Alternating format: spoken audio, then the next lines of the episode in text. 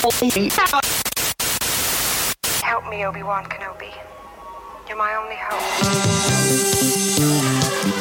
Bienvenidos a la cueva del guapa. Aquí solo se habla de Star Wars. The Force is what gives the Jedi his power. It's an energy field created by all living things. It surrounds us, penetrates us, it binds the galaxy together. It's a trap! We would be honored if you would join us.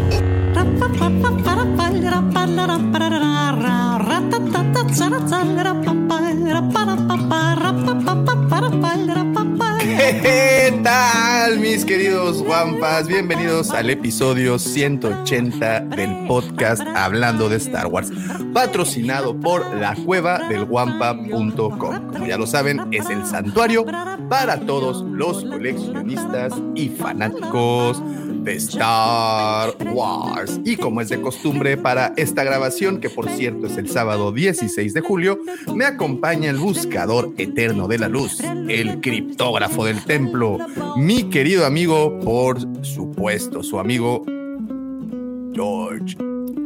Hello there. Hello there, Davo. Buenos días. Buenos días a todo el buen auditorio que se encuentra el día de hoy viéndonos y que nos va a escuchar la versión de audio en el transcurso de la semana desde el lugar en el que se les hinche la gana. Muy buenos días. ¿Cómo estás? ¿Qué tal la semana? Bien, tranquila. Bueno, no tranquila, tú sí, con mucha chamba, pero, ¿Tú, pero aquí estamos el sábado, en el, el sábado de desahogo. Eso, y para iniciar la semana, para todos los que nos están escuchando en el formato podcast, sale publicado el día lunes en todas las plataformas habidas y por haber. Oye, ¿y subiste video ayer, verdad?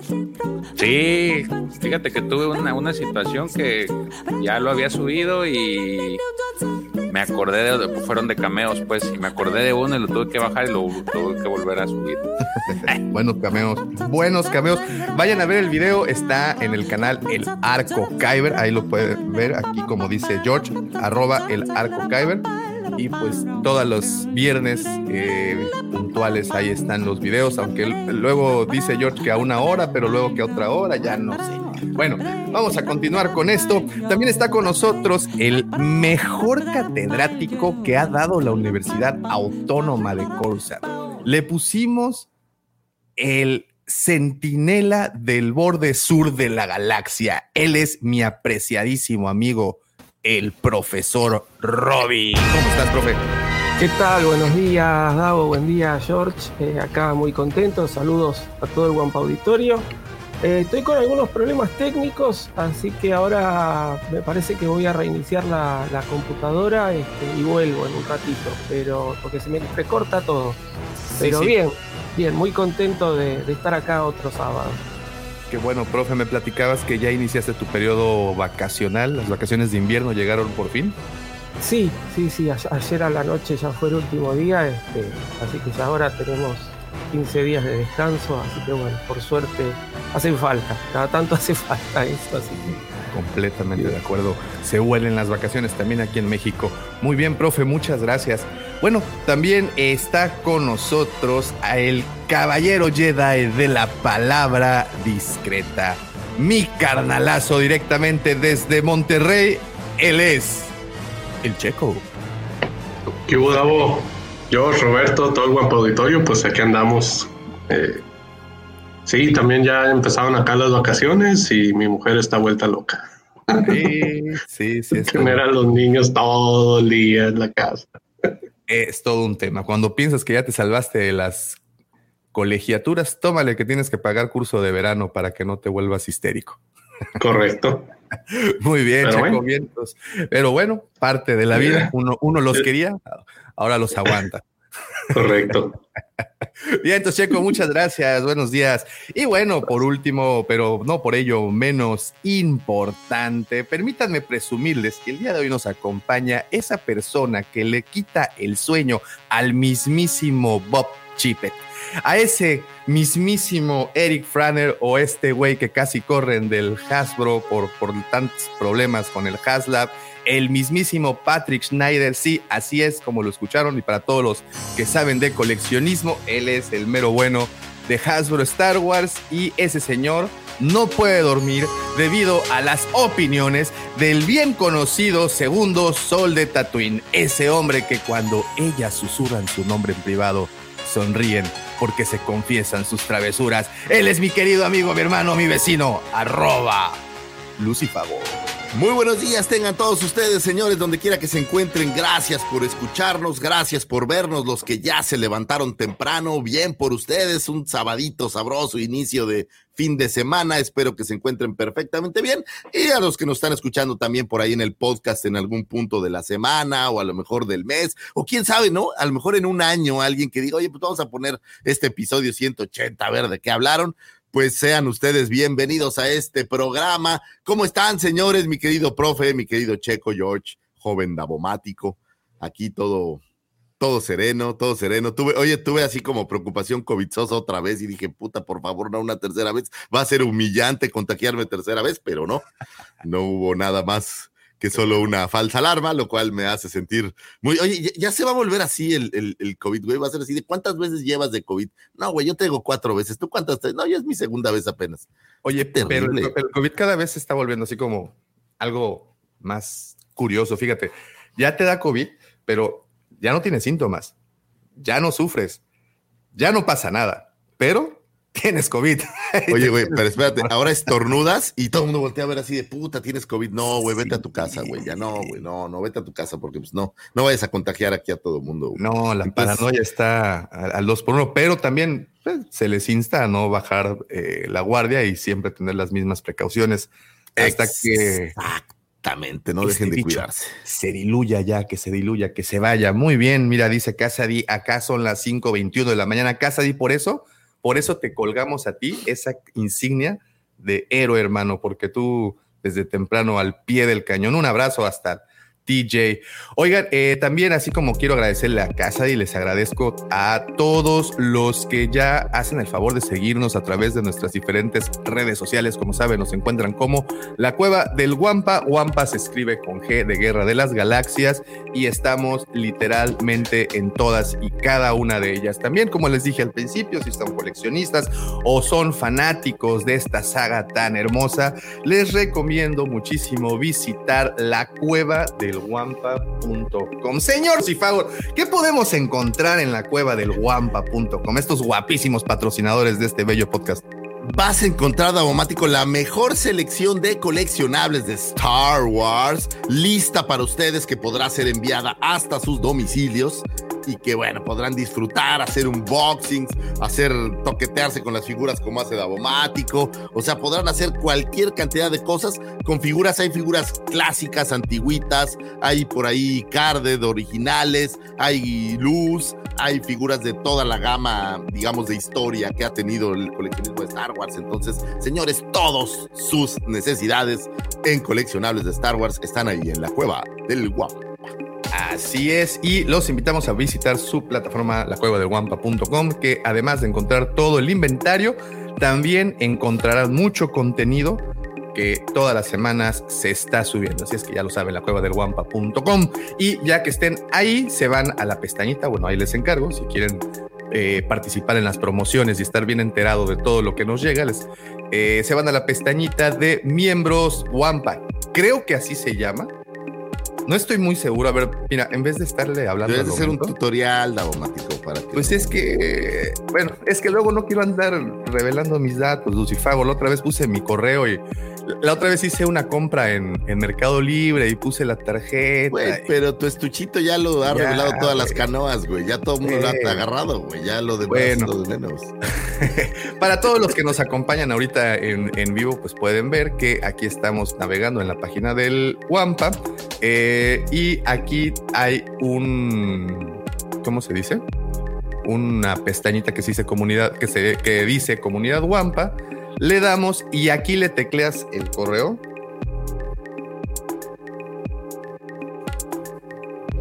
Davoma, ¿qué dice? Davomático, soy tuyo. Davomat, Patito Davo Fifiu, ¿cómo ama Doña Carmen, Oye, arroba Davomático, tuyo. chocolate de caramelo. Ajá.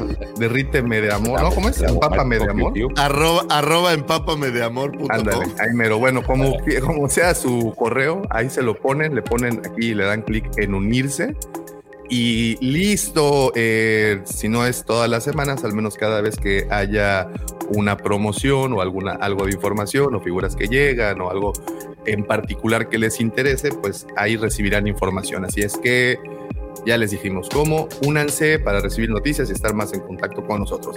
Y también si quiere continuar en contacto con nosotros, los invitamos a ser parte de nuestros dos grupos. El primero de ellos es Legión Guampa, es nuestro gru- grupo de WhatsApp, dirigido aquí por mi compañero a la izquierda virtual, derecha presencial, George. Este grupo de WhatsApp en donde usted podrá todos los días, las 24 horas, los 365 días del año estar platique y platique y platique de diversos temas ñoños, así como Star Wars y otras cosas más de coleccionismo. Legión Wampa, ¿y cómo le hace para entrar? Bueno, nos manda un mensaje privado a cualquiera de nuestras redes solicitando el link para unirse y eso es todo. Así de facilote somos, así es nuestro corazón, como de condominio del Infonavit, así de esos como de allá en así grandes, amplios, hartos para que para que todos se bañen amor, de el amor midiclorianos. fluye. Como el girogasmo, güey. Así. Oye, Oye, sí viste el capítulo. sí, qué bueno es. Hay un par de cosas muy grotescas en ese capítulo que no me hacen dormir bien. No puedo noche. superar lo del pulpo, la verdad. No, si alguien ve no, The Voice, el pulpo y el, y el hombre que, digamos, que Ah, que se- telepatía sí, controla güey, tu el- nepe, La, la, la anaconda, digamos. digamos, el hombre anaconda. Qué fuerte, sí, sí. En fin, bueno, ese es este, no estamos, estamos hablando de WhatsApp, curiosamente, pero no de ese personaje del WhatsApp. Estamos hablando del grupo de Legión Guampa, ya les dijimos cómo. Nos mandan un mensaje a cualquiera de nuestras redes y con todo gusto les compartimos el link. Y también tenemos Nación Guampa, ese es nuestro grupo de Facebook. También, si quiere seguir platicando de coleccionismo, si quiere preguntar, aclarar dudas, mostrar las figuras que le acaban de llegar o algo en particular, bueno, únanse. Estamos en Facebook como Nación Guampa, contesto un par de preguntas muy sencillas si me lo preguntan y con eso estamos inside. Y bueno, eso es así todas las minutas, todo lo que la circular matutina tiene que decir. Y habiendo dicho todo esto, pasamos al siguiente punto en la agenda, que son esa sección tan bonita por la cual usted, usted trabaja, se gana esos centavitos para poderle depositarle a su monedero del señor Slim y poder tener ese maravilloso servicio llamado Internet. Y sí, usted paga Internet por esta hermosa sección llamada las astroefemérides del señor arroba Lucifagor. Pero antes, antes de meter el efectito y hacer todo, mi querido amigo George, ¿necesita decir algo? Oye, este, quiero aprovechar para decir que las es- astroefemérides funcionan perfectamente porque a raíz de la astroefemérides de la semana pasada, una de ellas pues, salió parte del video de ayer del arco. Entonces, gracias, señor Lucio Fago. O sea, te pirateaste la información. Es la segunda persona que me dice que sí funcionan. Yes, yes. Yes. Tenemos una comunidad de ¿cuántos? ¿20 mil seguidores? O ya más, Dos. 20.900, Ya me dijeron no que iba. ¿Que en la cueva? Ah, bueno, no, no vi Sí, el último, el último El último ¿Cuántos seguidores tienes en YouTube? A ver, A ver. digo, nomás por no dejar. ¿Quién, no, nosotros o George? No, la Ah, cueva del 21,000. Guampa como Aquí está, colectivo, 21,000. 21 mil seguidores. Ya estamos en 21 mil. Muchas gracias, por cierto, a todos Muchas los gracias, gracias. Oye, quiero mandarle un saludo a los señores guampas mayores que nos están viendo. Me mandó un mensaje mi señora jefa. Jefa, te amo. Saludos, saludos, saludos.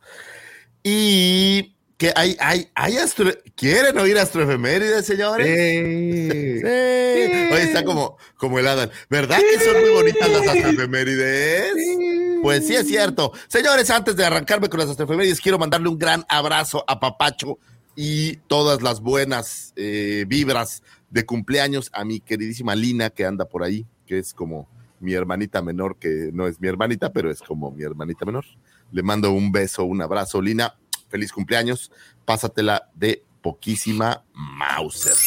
Señores, vámonos con las astroefemérides. Un 19 de julio de 1975 nace el señor Puis Calzada, ilustrador mexicano, artista de cómics y fanático del horror, conocido por su trabajo en Tops, en Upper Deck y en American Mythology, eh, Avon, Chido Comics y Fangoria.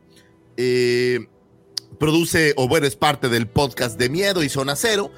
Y bueno, pues en sus años mozos, el joven Puis era aquel. ¿Se acuerdan cuando Chester Chetos era este personaje eh, mítico que había bolsitas y había cuadernos y era de verdad todo un personaje antes de que crearan esa hermosa nueva ley en la que no puedes tener figuras de personajes que sean demasiado atractivas para que los niños no coman comida chatarra? Digo, yo no creo esa ley, no sé si en otros países exista, pero en México tenemos una ley para evitar que los empaques sean demasiado coquetos y para que los niños no se sientan atraídos. Entonces, todos esos personajes que existían, como el gancito, como Melvin el elefante, pues ya no pueden salir en el empaque. Ah, no entiendo esas cosas. Pero bueno, en aquellos ayeres, mi querido amigo Puis era quien se encargaba de todos esos diseños de Chester Chetos esto en eh, Latinoamérica y bueno, pues eso creo que, que lo hizo un consagrado de, de, estas figuras y estas imágenes que estaban en empaques. Y bueno, pues siguió su trabajo para dedicarse a lo que realmente lo apasionaba, que era crear eh, cómics y crear personajes que estuvieran basados en todo este mundo de la fantasía. Y bueno, lo que ha eh, detonado principalmente su, su actividad es el horror. Se ha enfocado al cómic de horror. Tiene por ahí un par de cómics que yo se los voy a recomendar mucho. Por ejemplo, el cómic de Hatchet, que es basado en esta serie de películas llamadas del mismo nombre, Hatchet, basado en un asesino serial de los pantanos, podríamos decir, que es como una especie de Jason, pero en vez de machete usacha. Eh, son la verdad bastante chidas. Victor Crowley es el, la versión de Jason y son bastante chidas y él hace esta adaptación al, al cómic de ese eh, de ese material, pero tiene muchísimos más como El Zorro, Wasteland, Conan, eh, Willis in Wonderland y muchísimos otros cómics. Y bueno, pues uno de nuestros pioneros en la Guampacón, invitadazo de lujo que estuvo con nosotros en la Guampacón de este año. Y bueno, pues fue todo un placer tenerlo por ahí. Mi querido Puis, te mandamos un abrazo grandotototote, carnal. Pásatela de poquísima madre. Vámonos, un 20 de julio de 1945 nace Harrison Ellenshaw, artista de pintura en mate norteamericano. La pintura en mate es un recurso cinematográfico comúnmente utilizado en el cine del siglo pasado para recrear paisajes u otro tipo de imágenes necesarias para dar contexto y profundidad a una escena. Hoy en día, con las nuevas tecnologías, este arte ha quedado un poco relegado al paso de la nostalgia, se ha quedado por ahí en el en el pasado, digo, toda esta tecnología, eh, pues ya en CGI y este tipo de cosas, pues nos han lo han dejado atrás, lo cual me parece una tristeza porque la verdad eran unos genios artistas las personas que se encargaban de esto. Ellen Show destacó en eh, la creación de míticos escenarios que pudimos observar en la primera trilogía de Star Wars. Arrancó su carrera en Disney para posteriormente seguir a Lucas y trabajar directamente en el departamento de efectos visuales de ILM y eventualmente regresó a Disney dirigiendo el departamento de efectos visuales para la productora Buenavista. Su trabajo en Star Wars puede ser visto en icónicas tomas como estas versiones del Soundcrawler que podemos ver a la distancia, eh, esta toma en donde Obi-Wan Kenobi se ve que está eh, moviéndole los controles al rayo tractor. Eh, por ahí alguna vez ya lo platicábamos.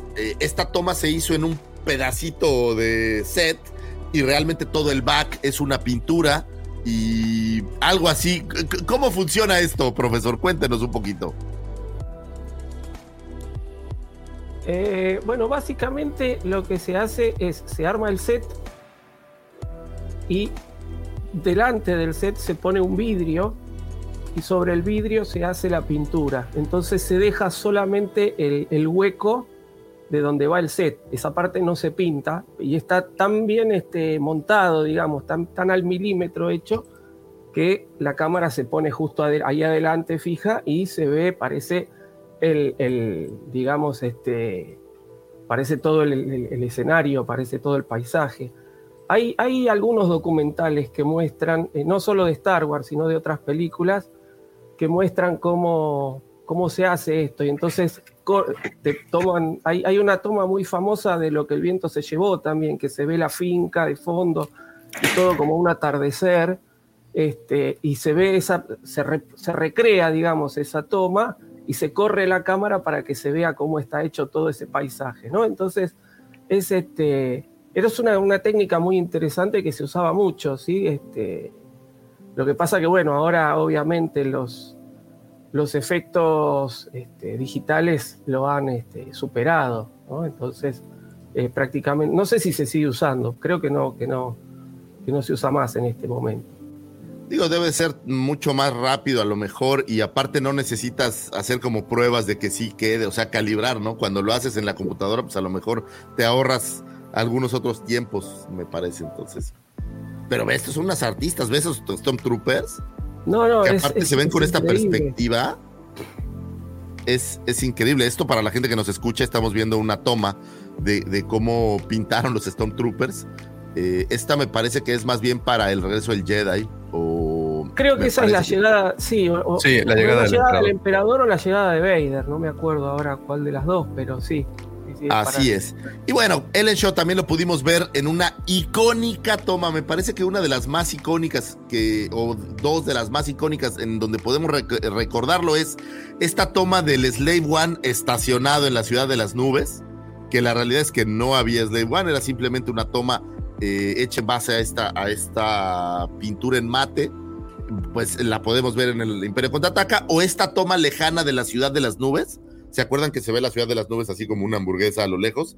Pues esta toma también es parte de lo que él, él pudo hacer. También podemos conocerlo por su trabajo en Tron, que si ustedes alguna vez me dicen que no han visto Tron, la versión original, eh, pues tache, porque es una obra fantástica, me gusta muchísimo esa película y tiene muchísimos eh, tomas que requerían en aquel entonces sin la tecnología, pues hacer estos juegos con, con la pintura en mate. No sé por qué le llaman pintura en mate específicamente, sin embargo, eh, pues básicamente se refiere a eso, a que pintaban, supongo que a lo mejor por el tipo de contraste o alguna cosa así. ¿A que no Pero- no, no Ah, es que- pintura brillante. No es Ah, pintura ah, bueno, pues ahí está la, la respuesta. Y eh, lo pudimos ver en Tron, lo pudimos ver en Superman 4, en Dick Tracy, en Ghost. ¿Ustedes recuerdan Dick Tracy, esta película que es como Sí. totalmente acartonada, hecha en un cómic? Es, Sí, es una, digo, a mí la película como tal, la historia no me gusta tanto, pero menos Madonna, pero eh, la parte visual de cómo se ve la cinta es, es bastante, bastante padre. Eh, y bueno, su gran, o uno de sus grandes éxitos fue esta cinta de Disney llamada The Black Hole, eh, por la que fue nominado un Oscar. No lo ganó, pero fue nominado junto con su padre y un par de personas más al premio Oscar. Fíjate que me pasó con The Black Hole algo similar a, a con Cotor el otro día que platicábamos de que costaba trabajo ver estos juegos. Estaba viendo The Black Hole y me costó trabajo eh, encontrar esta magia que, que tuve hace 30 años o hace, hace años que salió la película. Sin embargo, bueno, pues es una, es una gran película eh, clásica de Disney. Pueden encontrarla por ahí, me parece. No estoy seguro si en Disney Plus como tal, pero creo que en Stars la tienen y vale toda la pena. Feliz cumpleaños al señor Harrison Ellen Show. Si ustedes son artistas eh, y hacen escenarios, el otro día estaba viendo el video de Davo de, de monitos, eh, fotografía de monitos que me pareció maravilloso. Pues a lo mejor eh, sale por ahí un artista que pinte estos escenarios y los utilice para, para hacer fotografía. Creo que sería fantástico conocer Uy, ¿te imaginas? Eso sería, sería bello. Fíjate que, que- curioso que, que- que menciones eh, una, déjame aprovechar el- el- la promoción, aprovechando que tenemos Claro. aquí al, al respetable. Saludos, Alfredito, no te habíamos visto en vivo desde hace un tiempo. Eh, el, el próximo lunes los invitamos de nueva cuenta hablando de monitos. Vamos a tener un tema muy especial porque vamos a platicar de otras marcas que no sean Hasbro que producen figuras de acción para Star Wars. Así es que ya están invitados lunes a las 7:30 de la tarde, hora Ciudad de México. Bueno, y lo otro este, que decía Memo en, este, en esta plática que tuvimos, que han aprovechado muchas técnicas para hacer el fondo de las fotografías y que pues de, cierta manera cuesta mucho trabajo. Y ahorita que mencionabas que esta persona pinta en mate, me encontré con esta fotografía para los que nos escuchan. Creo que es de esas veces que les digo, brínquense por favor al video porque vale mucho la pena ver la fotografía. Está pintando eh, la escena que mencionó el señor Lucifagor, que es cuando el Slave One está en la ciudad de las nubes. Y yo siempre había imaginado que había pintado como un lienzo completo, ¿sabes? Así como el Slave One, el atardecer, el muelle y bueno, todo, el, todo el, armatoste.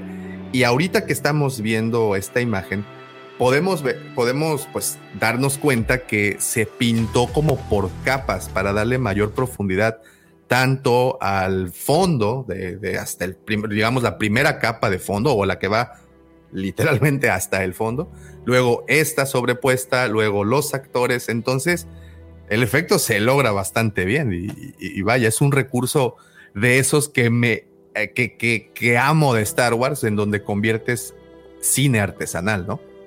Sí, agarras el, el, arte tal cual y esto, digo, se me asemeja como la música, ¿no? Se vuelve este que requieres un tipo sumamente talentoso para poder desarrollar esto y que de verdad quede como debe de ser. Si tú ves esta imagen, ve cómo se ve perfectamente la profundidad de, de los atrás, si puedes ver los postes de esos que se ven atrás, las sombras, o sea, la verdad es que el detalle es, es maravilloso y yo sí. creo que son unos genios.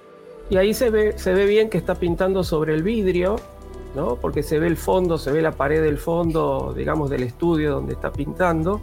Y yo les decía, vean que se hace al milímetro. Fíjense que tiene la regla milimetrada también sí. este, sobre las leyes, sobre lo que sería la parte de, de, de atrás de las leyes, ¿no? Entonces, este, eso es realmente una cosa muy, muy, muy exacta que se hace y es todo artesanal. Así que sí, es, es impresionante lo que se lograba con, con esa técnica. ¿Te imaginas si alguien por ahí tiene o encuentra estos vidrios pintados que a lo mejor sí existen en algún lado, sería maravilloso poderlos ver. Yo, yo creo que deben estar, en algún estudio deben estar guardados. Me imagino Seguro. que no los sabrán. Lucas este, los debe tipo tener de cosas no se limpia después, no es que Eh, se borra no, y se ya, ya acabamos Ah, tirando ah, vidrio, ah, ¿no? ¿Han visto- y lo usamos para la próxima, ¿no? Este, ¿Han, han visto Quiero Indiana creer que Jones? está en la- algún lado.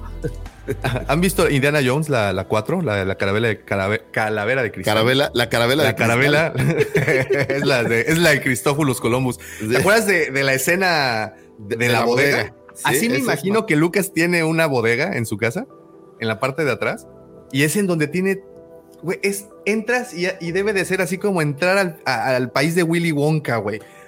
Es más, debe de tener a los Ewoks ahí vivos. Estoy seguro, güey, que él tiene a Warwick Davis en esa bodega.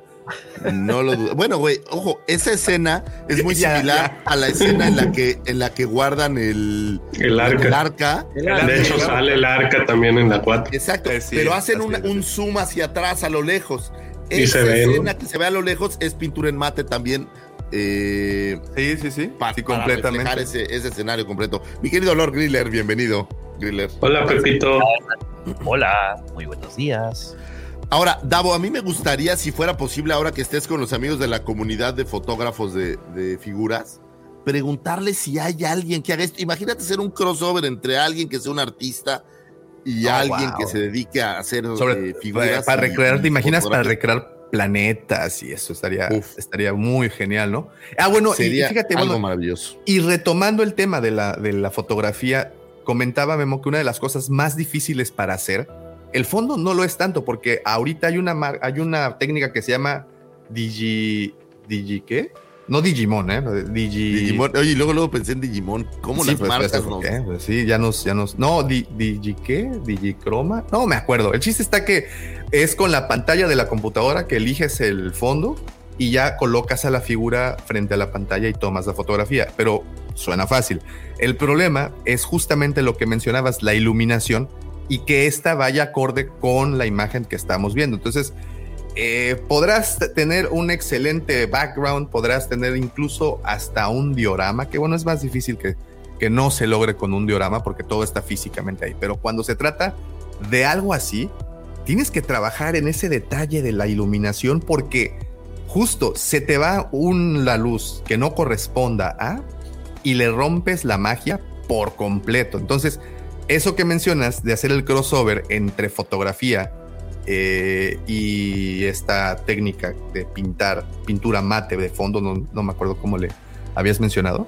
Sería algo muy interesante. Puedes, puedes- puedes recrear planetas, puedes recrear cosas que pues no haya, ¿no? Eso es lo, lo interesante. Sería padrísimo. Digo, porque seguramente también hay por ahí gente que hace esta versión artística en digital y que también hacen cosas maravillosas. Entonces puede haber ahí una, un crossover interesante. Oye, eh, fíjate, a esto que menciona eh, el fan club Star Wars Uruguay, el año pasado salió la noticia que George Lucas iba a hacer un museo que además iba a tener un espacio para convenciones. Esto salió, si no mal recuerdo, desde el 2019 en la Celebration. Desde antes de la Y- pandemia. Ah, ya tiene un par Sí. de años, sí. Sí, ya tiene un par de años y realmente el museo era dedicado a la ciencia ficción. Estaría en Los Ángeles, está en Los Ángeles o en teoría estará en Los Ángeles.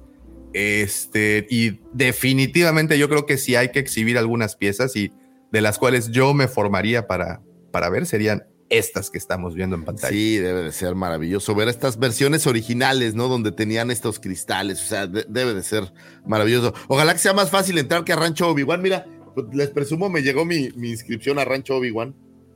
Oh, qué cool. Y ¿Y, ya te viene mis- como una algo? O sea, La verdad no lo he abierto porque, porque quiero hacer un video al respecto. Sí, sí, sí. Sí, pensé, sí. sí. pensé que se iba a quedar cerrado por siempre. cerrado. Lo, lo voy a guardar cerrado. voy a volver a Claro, mira, total, como no voy A ver, a espérate, espérate, espérate, espérate. A ver, otra vez, otra vez, muéstralo, muéstralo. Ahí está. Ah, mira. Ay, Y, es, y sí, tiene tu no. nombre y todo el. Pero, güey. güey. Hasta voy a guardar el cartoncito, mira, a ver si se alcanza a ver ahí el rancho Obi-Wan arriba. Ay, güey. Sí, y tu dirección también. Ay, güey. Eh, soy Es persona emoción, pública, es la ¿qué emoción. Es emoción. Soy persona física. Ahí pone Muy bien, ahí, ahí le- ahí le-. Ahí lo photoshopeamos, no te preocupes. Sí, con el pic se, se quita. Y, y sí, iba a ser. Bueno, ¿lo abro? No, luego, ¿no? Luego, luego, luego un videito, sí vale la pena. Luego un videito, vale la pena. Sigamos con estas. Nomás no lo rompas, güey. ¿Eh? Puta, si no, no vas, güey. ¿Sabes qué? La verdad te voy a confesar, no había visto qué era. Entonces agarré el sobre y dije, pues quién sabe qué es. Y le hice así. Y de repente cuando saco a la madre y dice, oye, no, ah, lo rompí. Pero no, no lo rompí. Oye, está como cuando nos llegó la tarjeta de monetización de, de YouTube, que también te mandan un sobrecito con un sobre adentro y con leche, por acá la debo de tener. Este, igual cuando yo abrí, casi me llevo la clave, güey. Sí, así es. Oye, No, por un segundo dije, es un, es un citatorio del, del SAT. Dije, puta. Víctor, no. ¿cuándo vas a ir al rancho Obi-Wan? Todavía no tengo fecha. Haz de cuenta que te tienes que inscribir primero al club de seguidores de Rancho Biguan. Tienes que pagar tus 50 dolaritos por ser miembro. Y ya que eres miembro, puedes solicitar una fecha para hacer un, una visita. Entonces, estoy en el proceso. Apenas me llegó mi inscripción. Pensaba Pero- que le ibas a estar como los hombres, así como la película de Fanboys, que se brincan todas las cercas y le piden los planos del rancho Obi-Wan a William Shatner y demás, güey. Sí me, sí me encantaría, pero tengo que pagar colegiaturas. Entonces, estar unos seis meses en la cárcel allá no va a ser este, lo más... Lo más óptimo para, para mis hijos, sobre todo, ¿no? Mi yo me en, en- en todo el plan me detendría en la parte de brincarse la barda, güey. Yo no podría, simplemente. Oye, estás como. Estábamos en. Fuimos a Washington con mi esposa hace un tiempo. La esposa mía, te amo, te mando un beso, no te enojes por esta anécdota que voy a contar. Pero estábamos ahí y se voltea y ve la Casa Blanca y está hasta la madre de gente tomando fotos, ¿no? Me dice, oye, ¿y si me salto esta rejita y me tomas la foto ya adentro? No, mi amor, eso no va a ser, no va a ser muy. muy bueno que sí me puedo imaginar la escena en donde está poniéndole al primer dedo en el pasto del- de la Casa Blanca y llega un pinche o dos, tres, cuatro linieros de- de- del equipo de Washington a derribarla, güey. Es que sí están bien locos allá. Es correcto, entonces decidimos no hacer la foto, no sé qué pase si te saltas la, la, la bardita, no la tomamos igual que toda la gente Y afuerita no, donde y estás. no queremos averiguar. No, no queremos averiguar, queremos, queremos estar aquí. Lo mismo pasa con Rancho Biguan, estoy seguro que deben de tener un sistema. Bueno, quién sabe, ya ves que le robaron figuras, entonces a lo mejor llegas y, y, pues te abre ahí don Jacinto y te dice, oiga, pues pásele, no hay nadie ahorita, ándele. Quién sabe, lo voy a averiguar para ustedes, señores, y ya que lo sepa, se los platicaré más a detalle.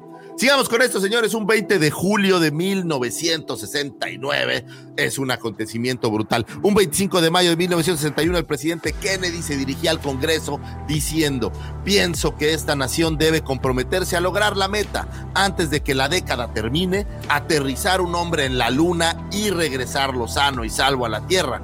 Ningún otro proyecto espacial en este periodo será más importante ni más costoso eh, para la humanidad. Ninguno será más difícil que este. Tenemos que lograrlo. Un 22 de noviembre de 1963, el presidente Kennedy moría. Y bueno, pues sería asesinado y no podría haber culminado este, este proyecto que él decía.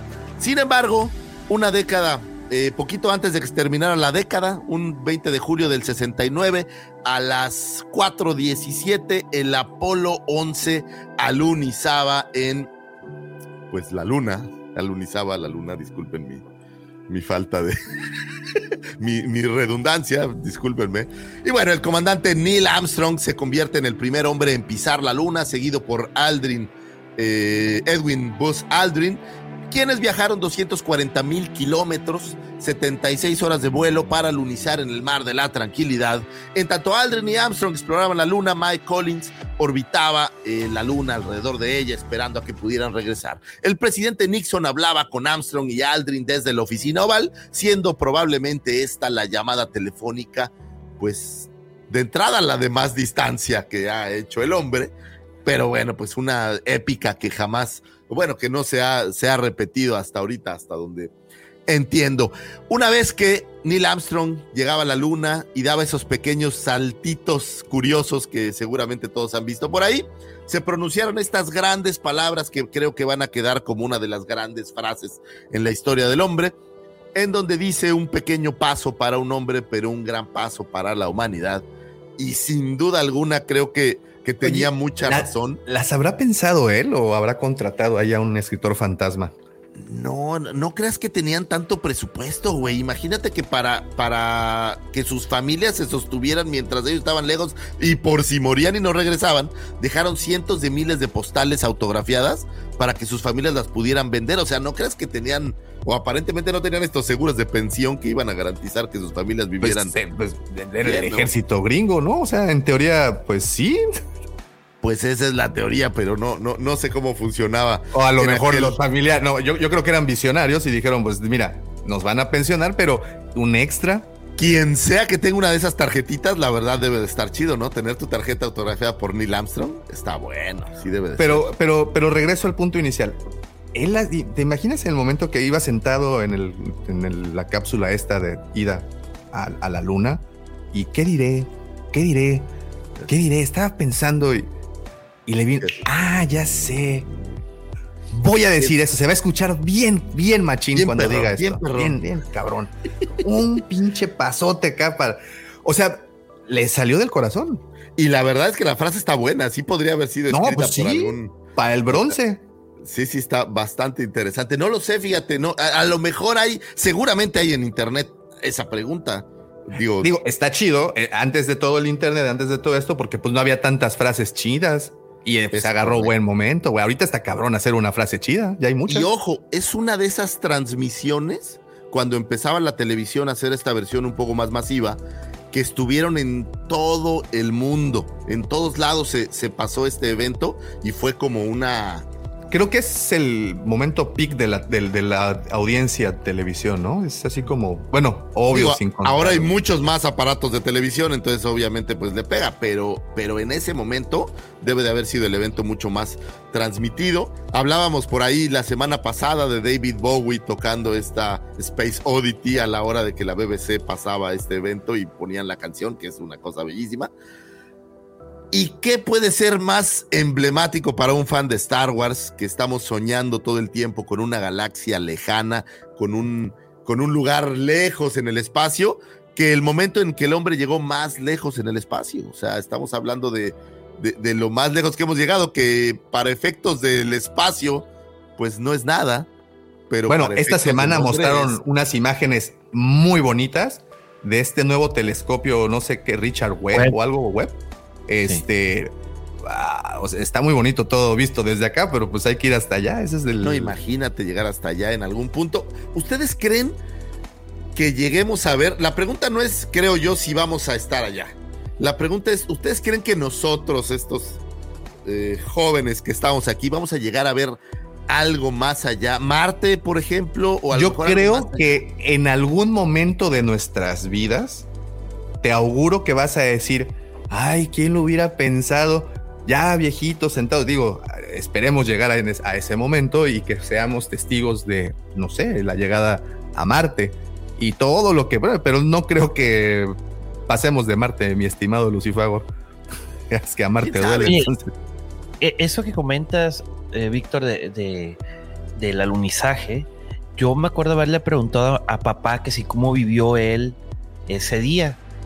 Él, mi papá comentaba que en la escuela donde él iba, en cada salón, a como pudieron conseguir una televisión, pero no alcanzó eh, el horario escolar a que llegaran a la luna y que cuando llegó a su casa, igual mis abuelos estaban viendo la televisión porque, como bien lo mencionas, fue un evento histórico eh, a nivel mundial.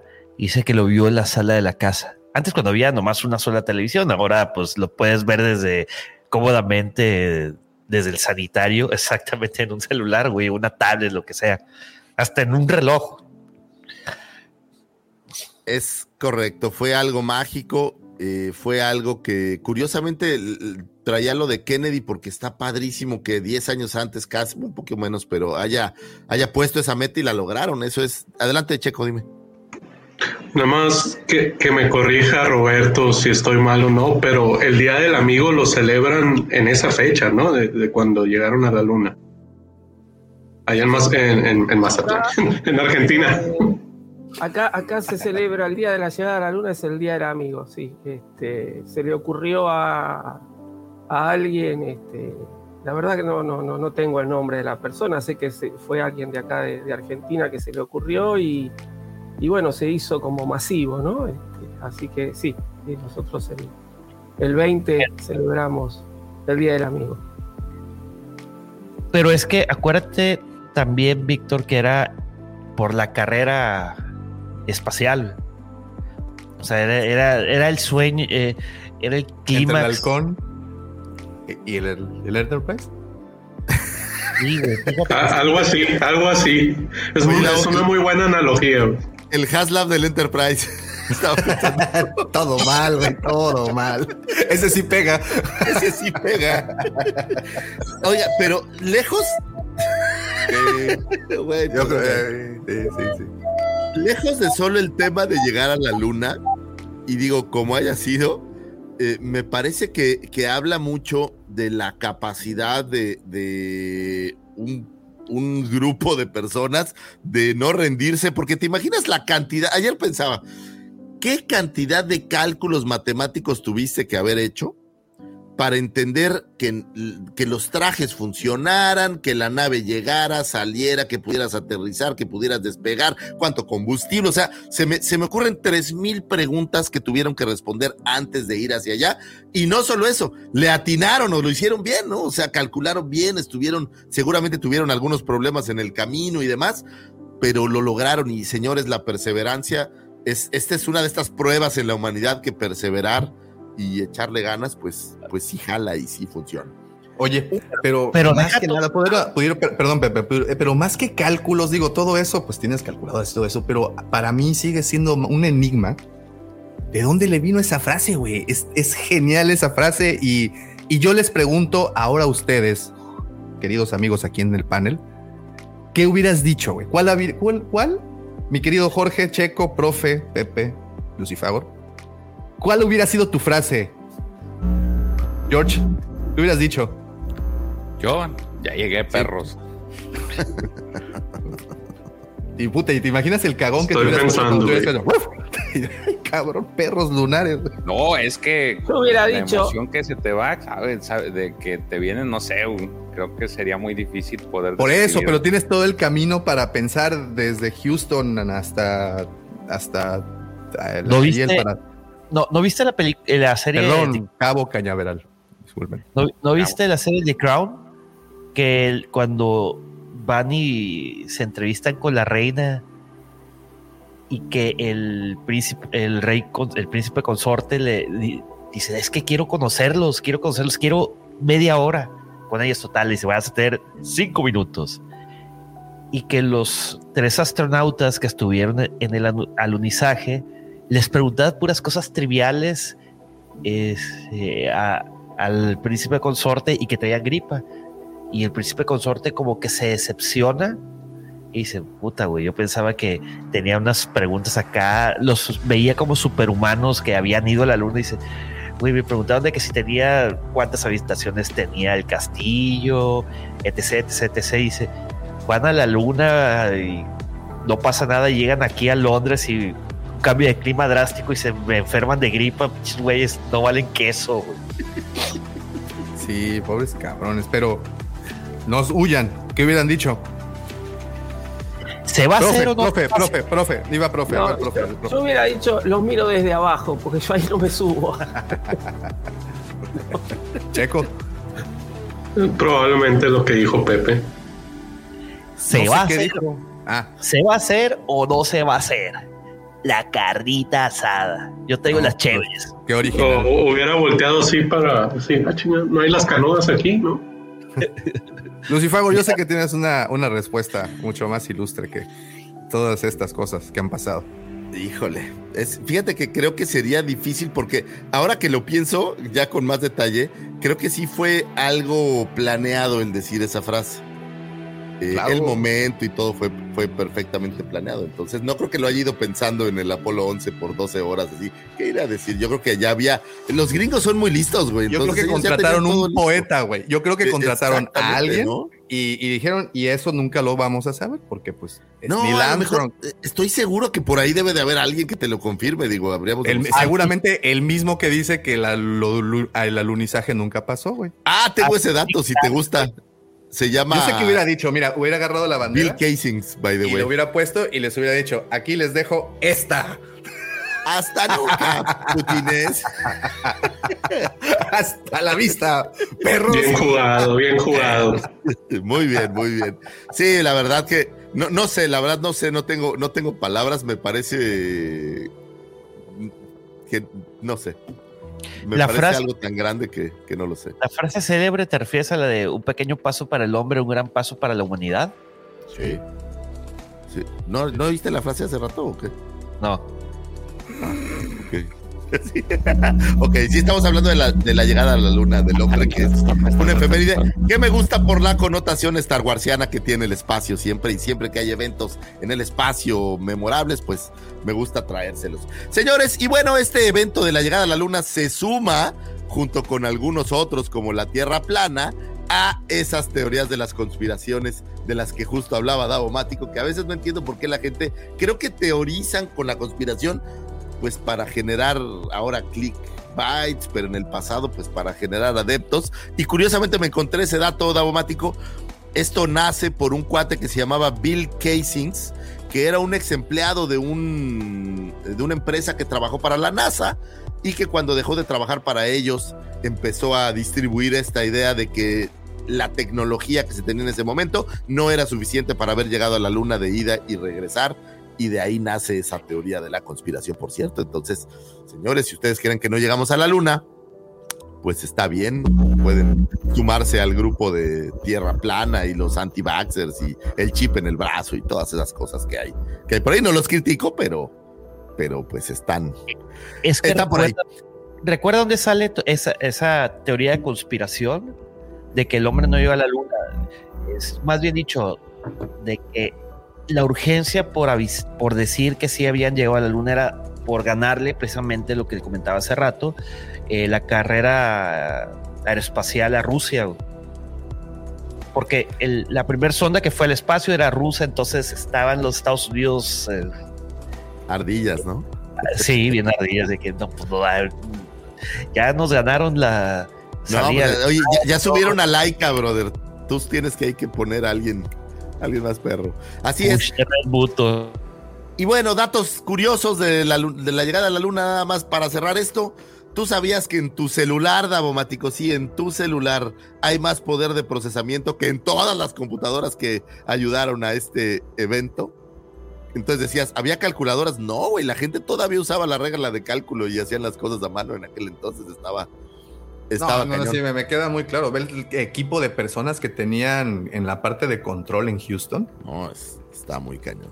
Sí, Y una cañón. pregunta de trivia, señores, que el año pasado la dije, pero se las voy a volver a decir.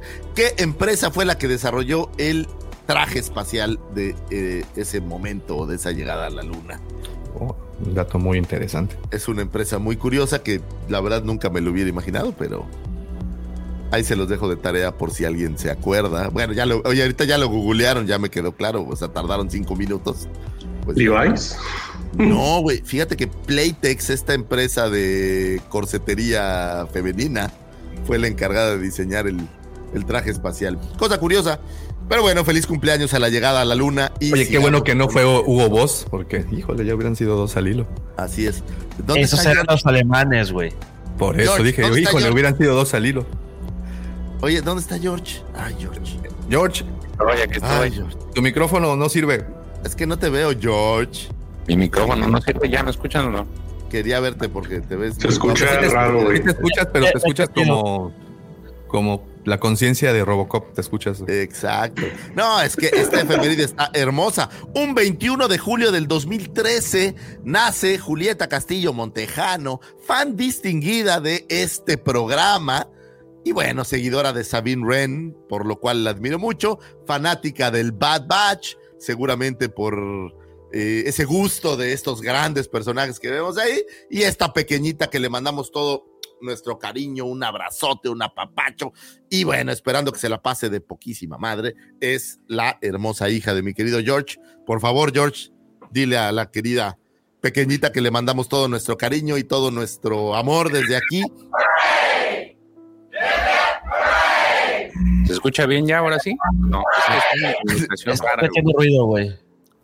¿Sí? Está metiendo ruido. Tienes un falso ahí en el cable. Sí, es que no estoy en mi lugar habitual. Bueno, pero puedes mandarle un beso y un abrazo a tu pequeñita. Julieta, muchas felicidades, hija. Te amo mucho. Este, espero que te lo estés pasando muy bien el día de hoy y te lo pases en el transcurso de este fin de semana y que tengas muchos, muchos días más de felicidad. Te amo mucho. un apapacho grandote a Julietita y bueno, pues que se la pase de pelísimos, que se diviertan mucho ahí en esa posición remota donde se encuentra nuestro queridísimo George. Abrazos, Julietita, besos. Vámonos con lo que sigue, señores. Un 22 de julio de 1938 nace el señor Terence Stamp, actor inglés quien diera vida al Supreme Chancellor Finis Valorum en The Phantom Menace. Inicia su carrera en eh, su carrera cinematográfica en la cinta Billy Budd, así como haciendo algunas obras de teatro, eh, pero saltaría a la fama, o bueno, sería un gran escalón a la fama, su papel del General Zod en las cintas estelarizadas por Christopher Reeves de Superman eh, del 78 y la de Superman 2 de 1980.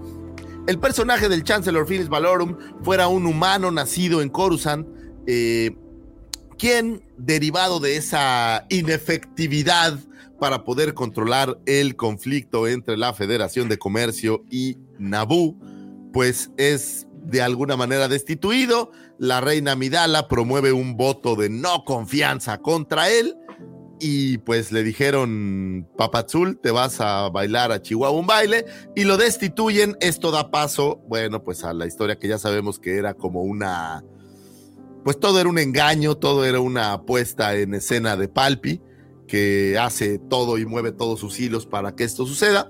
Sin embargo, bueno, pues tiene que dejar eh, el, iba a decir el trono, pero bueno, en este caso no es el trono, él es como el líder del Senado. Lo deja para que pase eh, Palpi a ser el nuevo líder y todo esto que tenemos ya ahora, o bueno, que sabemos que sucedió en el imperio y todo lo demás que podemos ver ahí en las precuelas. El papel, pues es, diríamos que es un papel menor o por haber entregado eh, el cetro es, es valioso este, este papel. ¿Qué opinan muchachos? No sé si, oye, pues, o, o no. o No, sea, hay- No, yo creo que está bien. A ver, yo creo que está bien. Eh, después se recupera el personaje así en, en cómics y, y en alguna que otra novela, este, y se le da un poco más de un poco más de profundidad, pero a ver, alguien tenía que estar para que Palpatine le ocupe después el cargo, ¿no? Así que bueno, yo creo que está bien, dentro de todo está, es correcto lo que, lo que está pasando ahí. pues le dieron ahí aire y bueno, pues ahí termina su participación en Star Wars. Eh, algunas otras memorables participaciones incluyen esta cinta de Wall Street de Oliver Stone, no sé si la han visto, es una cinta maravillosa, me gusta muchísimo. Es una gran película, por ahí aparece en John Guns, eh, aparece en Operación Valkyria, en esta de Agentes del Destino y por ahí también lo pudimos ver en Smallville, repitiendo algo que tenga que ver con Superman. Feliz cumpleaños al señor Terrence Stamp. Un 22 de julio de 1967 nace Dermot Power, ilustrador irlandés, quien trabajó en eh, arte conceptual para El ataque de los clones y The Force Awakens. Su trabajo para cine abarca cintas como Harry Potter, Batman Inicia, Bio Vendetta, Charlie la fábrica de chocolates, Bio Wolf Alice, eh, Megamente, Dumbo, Animales Fantásticos, toda la saga y Ready Player One. Sus conceptos dieron como resultado personajes emblematiquísimos para Star Wars como Asajj Ventress, la Capitana Phasma, eh, incluso por ahí Kit Fisto y muchísimas más. Por ahí la Reina Midala, los conceptos de Kylo Ren, los conceptos de Shakti. Él fue parte importante de la parte ya conceptual visual que pudimos ver en la cinta de estos personajes. También por ahí dentro de su palmarés tiene una página, esto se los voy a recomendar, la, su página personal vende diseños y tiene unos diseños de Star Wars que de verdad bien valdrían poner en, en, en una sala porque de verdad son increíbles. Y bueno, si no solamente les gusta Star Wars, pueden encontrar diseños de muchísimos personajes más por ahí eh, el hipógrifo es, es, obra de él. ¿Alguien sabe qué es la Nimbus 2000? Estoy seguro que alguno de ustedes fans Harry Potter. Harry Pottercianos. Bueno, pues la Nimbus 2000 es un diseño de, de, este hombre para aquellos que son fans de la saga de, de Harry. Eh, el conejo, la reina, el gato de Cheshire y todos los personajes que vemos en las cintas de Tim Burton de Alicia son eh, parte, la inspiración de todos sus diseños. Y bueno, pues ha participado por ahí en muchísimas películas, haciendo eh, películas y animaciones con Disney, haciendo estas eh, representaciones de personajes, estas representaciones de implementos que hay en la cinta, por ejemplo, el vaso, eh, la silla, todas estas eh, cosas que hoy en día a veces damos por sentado que están ahí, porque pues ya sabes que están ahí, pero en una cinta se busca pues que todo cuadre con la imaginación y la idea de quien está dirigiendo y estos personas que se dedican a crear todos, eh, ¿cómo se les llamaría? ¿Es, es, eh, ¿Appliments o cómo se les llamaría a, a, a todo lo que está alrededor eh, ¿No? de la cinta? Atrezo se le dice. ¿Cómo? Todo lo que es la parte del decorado es el atrezo. Ah, bueno, pues el atrezo, gracias profesor por la aclaración. Todo eso se dedican a hacer, todos los detalles, las decoraciones, cómo se ven los, las habitaciones, todas estas pequeñas ideas. Por ejemplo, si ustedes tienen chance de comprar una de estas o de tener una de estas enciclopedias de Star Wars, en donde no solo se habla de planetas y de alienígenas, sino que se habla de, de más detalles como los instrumentos musicales, como hay por ahí sillas, hay mesas, hay toda clase de cosas estas personas son las que se dedican a diseñar todo eso que podemos ver en pantalla, hacen los drafts, hacen los bosquejos y ya de ahí se pasa a una versión mucho más eh, emblemática. Le mandamos un, un abrazo a Dermot Power, el irlandés ilustrador. Un 23 de julio de 1961 nace Woody Harrelson, actor norteamericano que interpreta a Tobias Beckett, un miembro del Alba Escarlata líder de su propia banda, que fue mentor del joven Han Solo durante el reinado del Imperio Galáctico. Su papel en Solo, eh, originalmente los fanáticos creían que Woody Harrelson interpretaría al mentor de Solo, Garris Shrike, eh, que podemos ver en esta trilogía de Legends de los libros de, de, Han Solo. Sin embargo, bueno, pues una vez que apareció Woody Harrelson y dio el nombre de Tobias Beckett, se rompió un poco, un poco esa magia. Pero al final del día, bueno, pues sí es este personaje que es un poco el mentor y un poco el que, eh, pues le enseña algunos trucos al señor Han Solo. Por ahí más adelante, los guionistas Lawrence Kasdan y John Kasdan eh, confirmaron que el personaje de Tobias Beckett estaba inspirado en Long John Silver, el principal antagonista de la novela eh, Treasure Island o la Isla del Tesoro de Louis Stevenson. En inicio de su carrera, interpretaría al maestro Woody Boyd, perdón, al mesero Woody Boyd, para la serie Cheers de la NBC, esta serie de un bar que es una, una, cosa, una cosa maravillosa.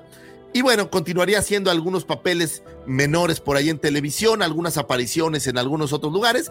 Y después arrancaría haciendo un poco de cine. Me parece que uno de sus grandes eh, estallidos, cuando arrancó esa popularidad ya en cine mucho más fuerte, es en esta cinta, y corrígeme George si me equivoco, White Man Can Job, donde junto a este eh, Wesley Snipes eh, te dan esta versión del básquetbol callejero, ¿no? Esta versión de, de cómo es el básquetbol en la calle, lejos de, de, las arenas.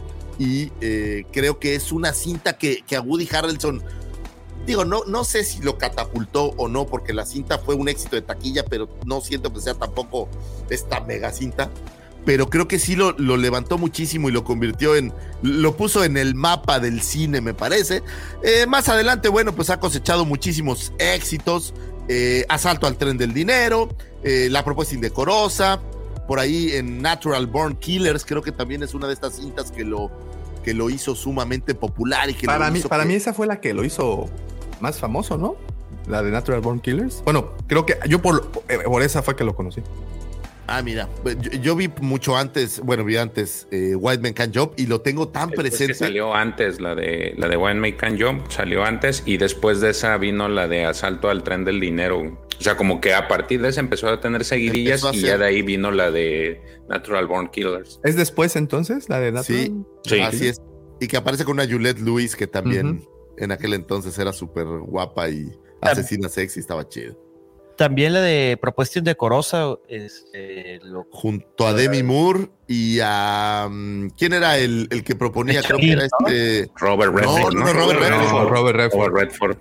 Robert Redford. que la película también proponía una tesis muy interesante, ¿no? Bastante. Muy, muy curiosa. Lo pudimos ver también por ahí en eh, Kingpin, que es una comedia bastante buena, The People versus Larry, que está bastante es la de boliche, ¿verdad? La de es Kingpin. Excelente, es excelente de boliche. Sale con Randy Quaid. Eh, no sé cómo se. Bueno, pues el, el, actor, pero él es muy, muy chistoso. La verdad es una gran película. Eh, por ahí lo vimos también en Zombieland, eh, Los Juegos del Hambre, y recientemente lo pudimos ver en Venom 2 como Cassius. Que la verdad, la verdad, la verdad.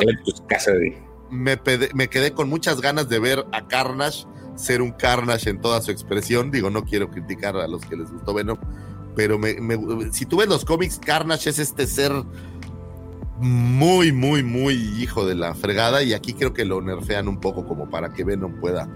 Está bien chafa, la de... Ok, no lo quise decir así. Sí, está bien chafa la película, güey. Sí, la verdad que, que, quedó, le quedó, porque aparte sí le daba el aire, es lo mejor, sí se parecía un poco al, al personaje de los cómics, sin embargo, bueno, pues creo que les Déjate tú de eso, sí, la, sí, él es, está perfecto para ese, ese papel y sí me lo... Yo, yo, me George lo, tiene un crush con ese, con, con, el güey la verdad. ¿Con el güey de qué? Con, el con, el Woody, con este güey, con el Woody Harrelson. Sí, pues claro, es, es como él, White Man, y saltan y son básquetboles. ¿Sabes qué pasa? Esto es real. Cuando te gusta el básquetbol, digo, yo ya no soy muy fan, pero en aquel entonces sí era, sí jugaba continuamente. Es como hacer una película para, es como cuando hacen estas películas para jugadores de americano o estas películas, o sea, que hablan, se volvió como una película como de culto para la gente que le gustaba el básquetbol, güey. Y, y, la neta, yo no, no creo que haya alguien que no le guste el básquetbol que no tenga esta película como un poco referencia de. Creo que eso tiene que ver. Sí, y bueno, pues es nuestro querido Tobias Beckett, profesor. Yo sé que usted es un gran fanático de su trabajo en Han Solo. Yo sé que usted eh, es muy fan de esta película, pero yo de le la quería preguntar. Cinta. Exacto, ¿no? De esta aclamadísima cinta. Yo le quería preguntar, prof. Ok, dejemos de lado la basura que es la cinta pero él, Tobias Beckett, el papel de, de, Woody Harrelson, ¿tiene algo o, o de plano es eh, lo echa también al cajón de la pedacera de la cinta de Han Solo? Eh, y lo tiene a Woody Harrelson, ¿no? Es decir, es, a mí me gusta mucho como actor, eh, pero bueno, lamentablemente pierde, para mí pierde, no, no la película no, no, me gustó y bueno, no.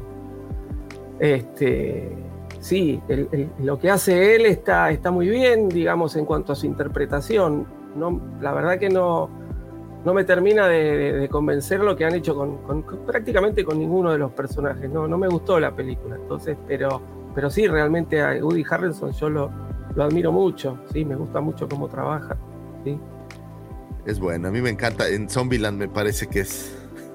Bueno, es que Zombieland es una de esas Y películas. aparte ha, ha- ha hecho también, mucho, es, es un actor que ha hecho muchos géneros, ¿no? Desde, desde drama, este, comedia, este, ciencia hecho de ficción. todo. Entonces es, es muy versátil, es decir, no, no, no hay muchos actores que puedan interpretar bien diversos papeles. Ay, Entonces, eh, ¿Sabes de dónde sale? Me, me gusta mucho en la de True Detective, ahorita que me acordé. No, Que sale con Matthew McConaughey. Es, es increíble lo que hace. Esa, es- esa serie, si no la han visto, dense un tiempecito. No, creo que está en, en HBO, ¿verdad? Ahorita.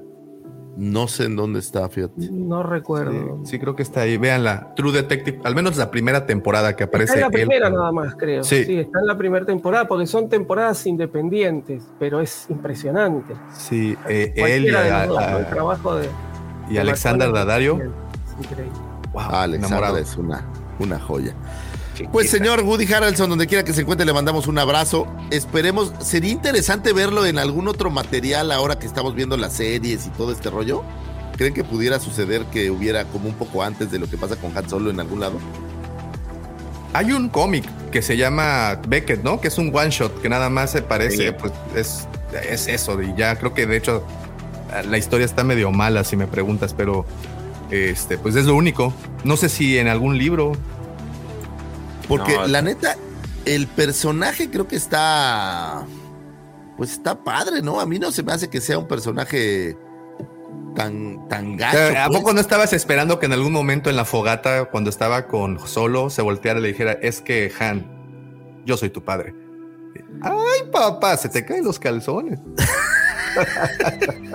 Sí hubiera sido una cosa interesante. Pero piénsalo de esta manera, me hubiera quejado de que usaron una frase similar a entonces, o sea, me hubiera quejado, la verdad. Pero hubiera estado curioso. es que toda la película te quejaste de todo. No, ¿Algo de Han- más? De Han Solo no me quejé cuando. Oye, así. No, sí me Cuando, quejé de todo, olvídalo. cuando llegué al estacionamiento y encendí el auto. Sigo creyendo que es mejor que el episodio 8, pero bueno, digamos que, que ahí lo vamos a, dejar porque luego dicen que siempre la traigo con tres episodios. Feliz cumpleaños al señor Woody Harrelson. Espero que se la pase súper bien y le mandamos un gran abrazo desde aquí. Un 23 de julio de 1974 nace. Y suspiro porque vi unas fotos ayer y dije, diablos. Orly Shoshan, actriz israelí conocida por interpretar a la maestra Jedi eh, de raza Togruta, Shakti, para las precuelas de Star Wars. Eh, fíjate que Orly Shoshan no era propiamente una actriz, era miembro de las fuerzas eh, especiales en Israel, con toda la- lo guapa que está. Y como tenía un gran control de. ¿Cómo le, cómo le dirías milí? La palabra milí en español. Porque en inglés usan milí como para definir eh, las, las armas, Pensé espadas. que estabas diciendo Milik. No, pues aquí Milik. No, milí, milí en. en- No, es en como, como la, la lucha cuerpo a cuerpo, sería una cosa así. Híjole. Como- la lucha cuerpo a cuerpo en, con espadas o con Oye, este tipo de ¿quieres- armas. ¿Quieres una lucha a cuerpo? Ay, güey, mira. estoy- Claro, ah, si tienes la foto de Shakti, si quiero una lucha. Permíteme un segundo, por supuesto que la, la tengo aquí en mis archivos. ¿Quieres que le use la del año pasado? Estaba medio misógina, pero pues creo que. Ponla, es, es, es por, es por educación, no es por otra cosa, es por no, poder- totalmente. Esto es didáctico. Esto es, esto es tema ludo- lu- ludópata. Creo que sí es la palabra. Exacto, Lúdico, exacto. lúdico. Lúdico. Lúdico, ludópata, ludópata el juego, ¿no? un problema con el juego y no soy un ludópata. Eso salió ¿no? otra vez. ¿No es piro- ¿Eso no es pirómano? Ah, para el juego. el juego, el juego. Iba a decir otra cosa, pero no lo voy a decir porque ustedes son bien malos. Me recordaste a, a Bumper. Mira nomás, hombre, qué, qué chava tan lista. Entonces te ve, echas un. se ve que a es muy buena con las espadas, ¿no? Se ve que tiene. ¿Sí es ella? No agarré una foto random y puse No, alguna- sí es ella. Señor. sí es ella. No sé, güey. Sí es ella. Pues es que sí O- se parece a la mayoría de las que hay. Oye, pues eso es ahí en Puerto Morelos, ¿no? Eso, eso- No, pues es que en Puerto Morelos no hay cerros, Lucifagor. Fíjate bien al fondo. Pero es- pues son piedritas, Ahí se ve el- ¿no? Es Veracruz. Es Catemaco. Es Estaba- Catemaco. No, pues porque ahí está una señora pescando, no sé qué está haciendo. Sí, hay unos caracolitos bien ricos que dicen que son muy buenos para eso de la No, virilidad. no, hombre, un caracol, esa creo que se agarró una mantarraya. ¿Quién sabe? Un caracol, quién sabe. Bueno, la señora Orly Shoshan, señores, échenle un ojo a las fotos de ella porque creo que bien vale la pena. Es una chava muy elegante. ¿Sabes Y qué? Este. No lo es que no ella, deja de- Lo que no deja, no sé si es, como No, no es ella, güey. No importa, oye, pero no importa, no importa, no importa. Bueno, a ver, pon a Shakti. Mientras, ándale. ok, ya. Ah, es que era la del fondo, güey. Sí, es que Sí, ustedes era- no era- estaban viendo. Este era A la 20 hija, güey. A 20 años de The Phantom Es la hija ella. de Orly Shore. Es Orlita, güey. Orlita. Ay, muchachos. No, todo mal, güey. Todo mal, todo mal. Pero digo, es una chava muy guapa que fue escogida. Porque ¿Por quién? pertenecía Ah. Por Lucas. Fue casteada. ¿Escogida por quién? Ojalá yo lo hubiera escogido, pero El tío no. George es un loquillo, güey. Imagínate al, Lux, al, al- al George Lucas así, güey. Fuerzas especiales, a ver. Sí, bueno, Con su sellito acá de George Lucas Approves. Siéntate en ese sillón. Ajá. Muy bien. Qué horror. Eso. Ahí la debe de tener en Más esa rápido, bodega. de más, más rápido y más intenso, sí. Sí, sí, sí. Daumático, ¿tienes fotos o no de Orly Shoshan? O sea, pues es que de las quedó- que se, se quedó pueden- con todas las escenas cortadas. Sí, es, eso es un problema para ella, exacto. La, ma- la- bueno, sí tiene, ¿no? Una, al menos un glance aparece por ahí en algún punto, pero. Bueno, Shakti es como un gato porque tiene como siete vidas, ¿no? Ha muerto tantas veces que nadie Ah, sabe cuál es la correcta. Y Daumático, estoy tratando de hacer tiempo. Ya, ya, sí, sí, sí, ya un segundo, un segundo, un segundo, a- un segundo. Ya, ya, ya está. a ya está, a ver, vamos a ver. Es ella. ¿Ves cómo no era, güey? La otra era como su, como su Oye. sobrina.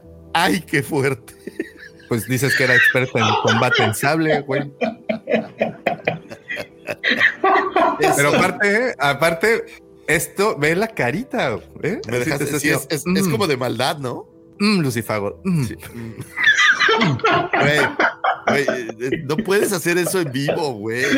No, no, no, yo no estoy haciendo nada. O sea, es la ¿cómo señorita Shoshana. Qué. Shoshana. Le ¿No se mandamos un así? gran abrazo, ojalá se lo pudiéramos dar. Güey, voy a hacer de, de- de mi, Shoshan De- es la de, de mi- Bastardo sin Gloria. mi lucha personal, Oh. traer a Orly Shoshana una guampacón. De mí se van Mi a lucha, Kampf. ¿Esa o la de la foto anterior? No, la de la otra, la, la que vive en Puerto Morelos. Ah, ok. La de la sobrina de. La de la sobrina de, de ella. Oye, y ese Artú se ve súper hechizo, ¿no? Se ve que, No, que pues esa foto la el tomaron. en- pinche X-Wing no está así bien chido tampoco, güey. pero ni siquiera se ve. Pero ve el Artú, güey, se ve así como. no, Ya no voy a criticar, discúlpeme. Es que ese sí es, Arturito, güey. Ve a Shakti, Arturito. güey, ve cómo se ve, güey. Sí, creo que se veía mejor en las fotos de, En la de la sobrina, ¿no? Vamos a la de la por esa foto. sobrina. A ver, regrésale. A ver, aguántame. Nada más, pues. Digo, ahora creo que vive en California, entonces a lo mejor sí es, sí es Ah, localizable, Daumático. Mi querida comandante, si me estás escuchando, hay que apuntar ese nombre. Vamos a ver cómo le hacemos para traerla. Es más, déjame. Ahí está. Sigamos con el podcast. A ver, contratar, contratar a Orly. Shosha. Muy bien. Ah, pues creo que sí tiene Asterisco. una página. Mandarle flores. Oh, Debe de wow, tiene una página de. Fíjate, de ¿Fan? diseño en ¿OnlyFans? Chicago. ¿OnlyFans?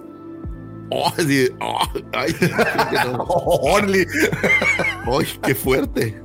Este, ok, vamos a dejar ese tema por ahí porque está poniéndose complicado. Señores, Me un da 24 mucha- de me- julio. Me, da mucha risa cómo dejo esta fotografía y mágicamente suben las personas que nos están viendo. Sí, oigan, y, y si están por ahí, pues denle like, ¿no? Ya están aquí adentro, ya vinieron, ya les pusimos una foto curiosa. Una ¿Sabes foto qué de deberíamos de hacer? Ahorita que lo pienso, y vamos a experimentarlo en este podcast. Vamos a hacer como Broso, güey. Broso hacía una cosa magnífica, que era tener a una señorita como este host del programa. No hablaba, pero sabías que sí que quería. Vamos a hacer eso.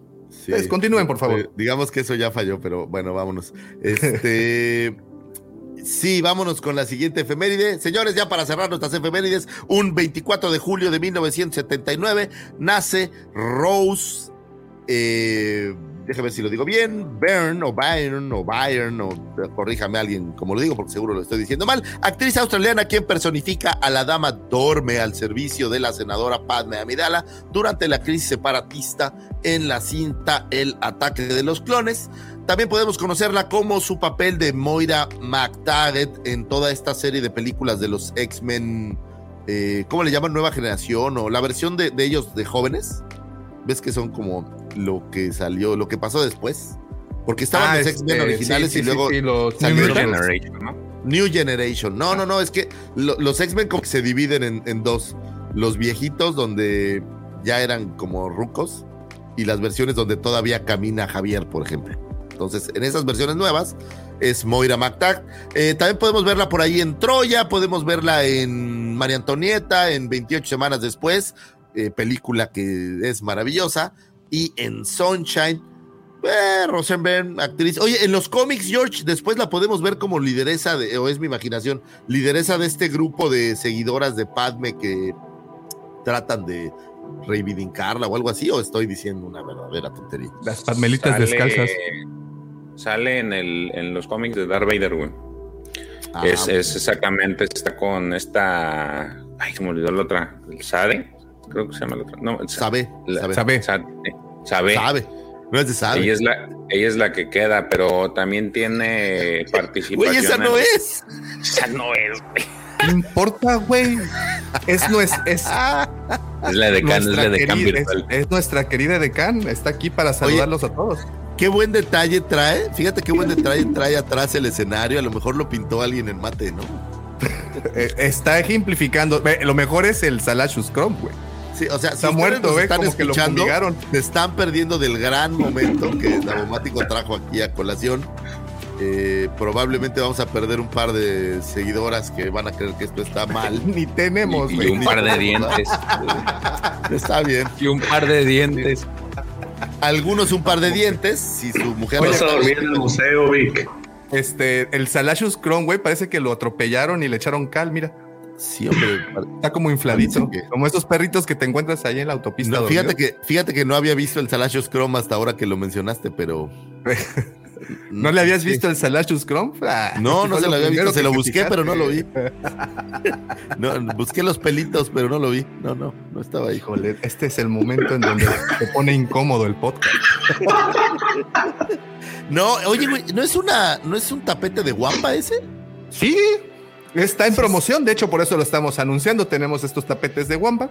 No dicen Wampa, no dicen que son tapetes de Wampa tampoco, de hecho dicen que son adornos marca Soriana, pero pues haga de cuenta como que No, el- güey, eso no es de Soriana, es de jodidas de IKEA, güey. Sí, Soriana no Es- de Home Depot, güey. Es de Home Depot algo, es de Costco, güey. Davo, y como lo pregunté el otro día, que eh, ¿ella en dónde podrás contratarla o qué? No. A, a la que tenemos en pantalla. Sí, pues para que vaya la Guampacón, no creas que para otra cosa, Ay, no lo sé, fíjate, ahorita vamos a ver. La Guampacón se ha caracterizado, al menos en su primer año, por tener la belleza, como dijeran, ¿no? La algarabía, la belleza y la algarabía, la belleza ahí. Digo, le mandamos Oye. un saludo a nuestras queridas cosplayers que estuvieron por ahí. Fíjate que no, no dice, ¿eh? está bloqueada la página, pero encontré otra que no puedo poner, pero Ay, Davomático, ¿ya vas a empezar? No, pues no he terminado, Lucifagur, desde anoche me las eh, traigo seguidilla.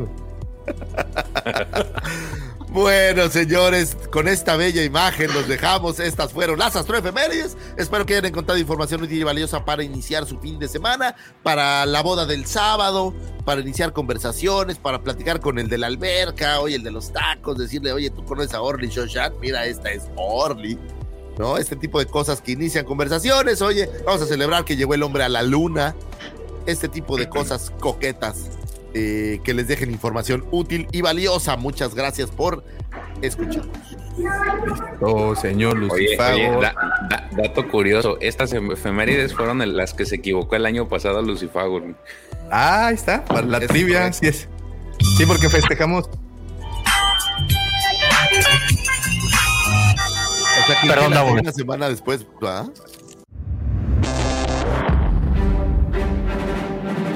The Force is with you, young Skywalker.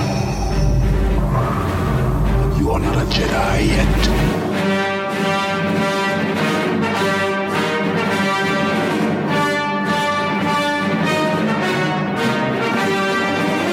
Festejamos a Will Harris en dos semanas seguidas, güey, sí me acuerdo. Pues está chido, es bueno, güey.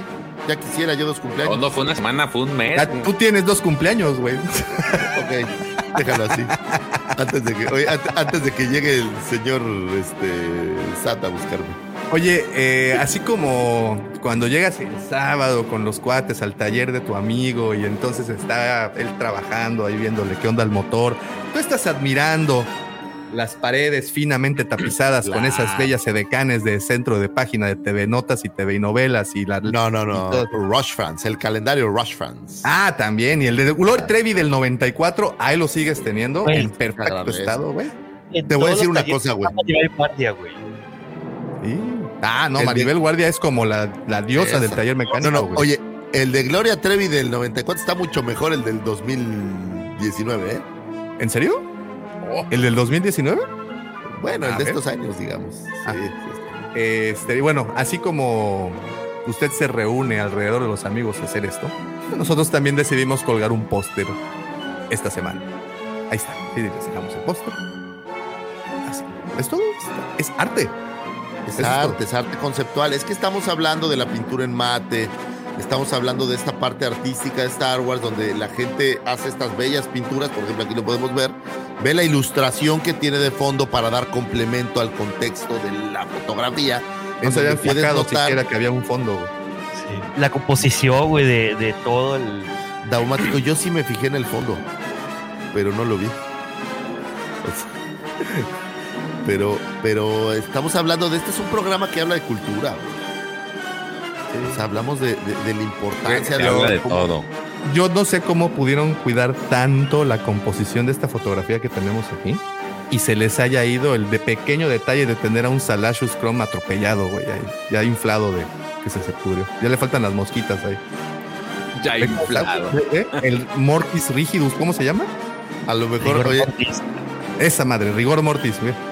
a lo mejor murió asfixiado de otra manera, ¿no? Y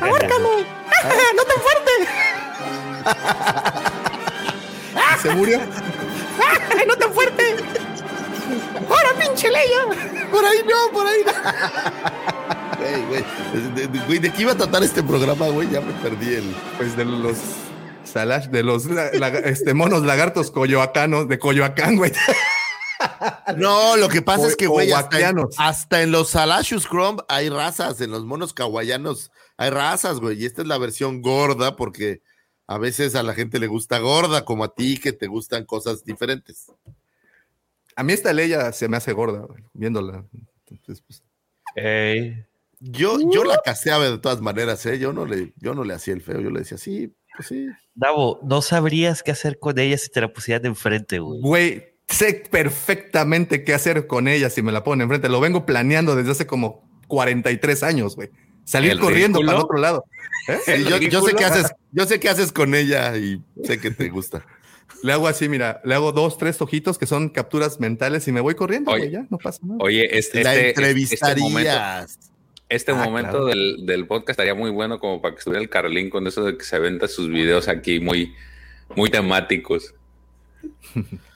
Bueno, Sí. señores, por favor, prosigamos porque no vamos a monetizar y eso es una. Este, sí, pues ya. Es triste. ya que- es triste. No nos van ya a que- atacar después por violencia de género y no se queda. Nadie está violentando nada, simplemente, ah, ¿sabes qué? Ya, me, me, me, me siento mal.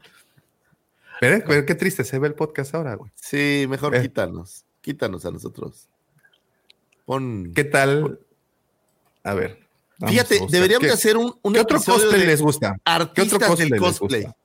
Ar- ar- ar- yo el otro día vi uno, ¿sabes cuál? De esta eh, Padme, la versión del ataque de los clones, así con peleando en Genosis. Ese es, ese es un cosplay interesante.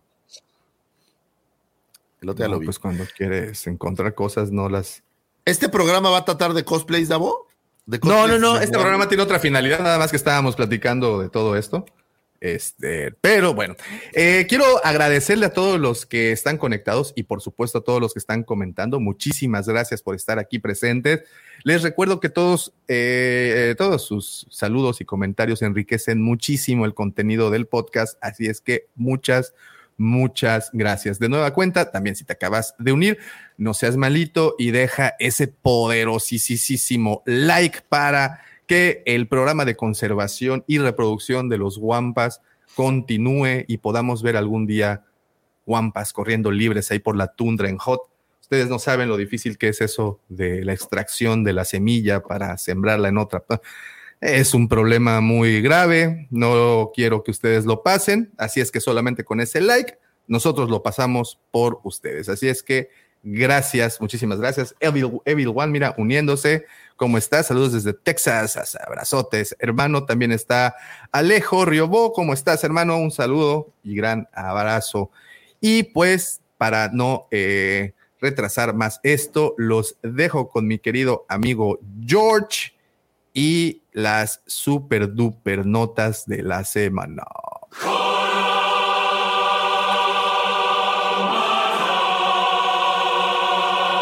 Queridos caballeros, todos honorables, este, también ahora esta semana estuvo muy eh, limitada en noticias, pero tenemos algunas algo interesantes. La primera es de que la eh, directora de Loki, Kate Herro, se perfila como la probable, muy posible directora de la serie de, de Acolyte.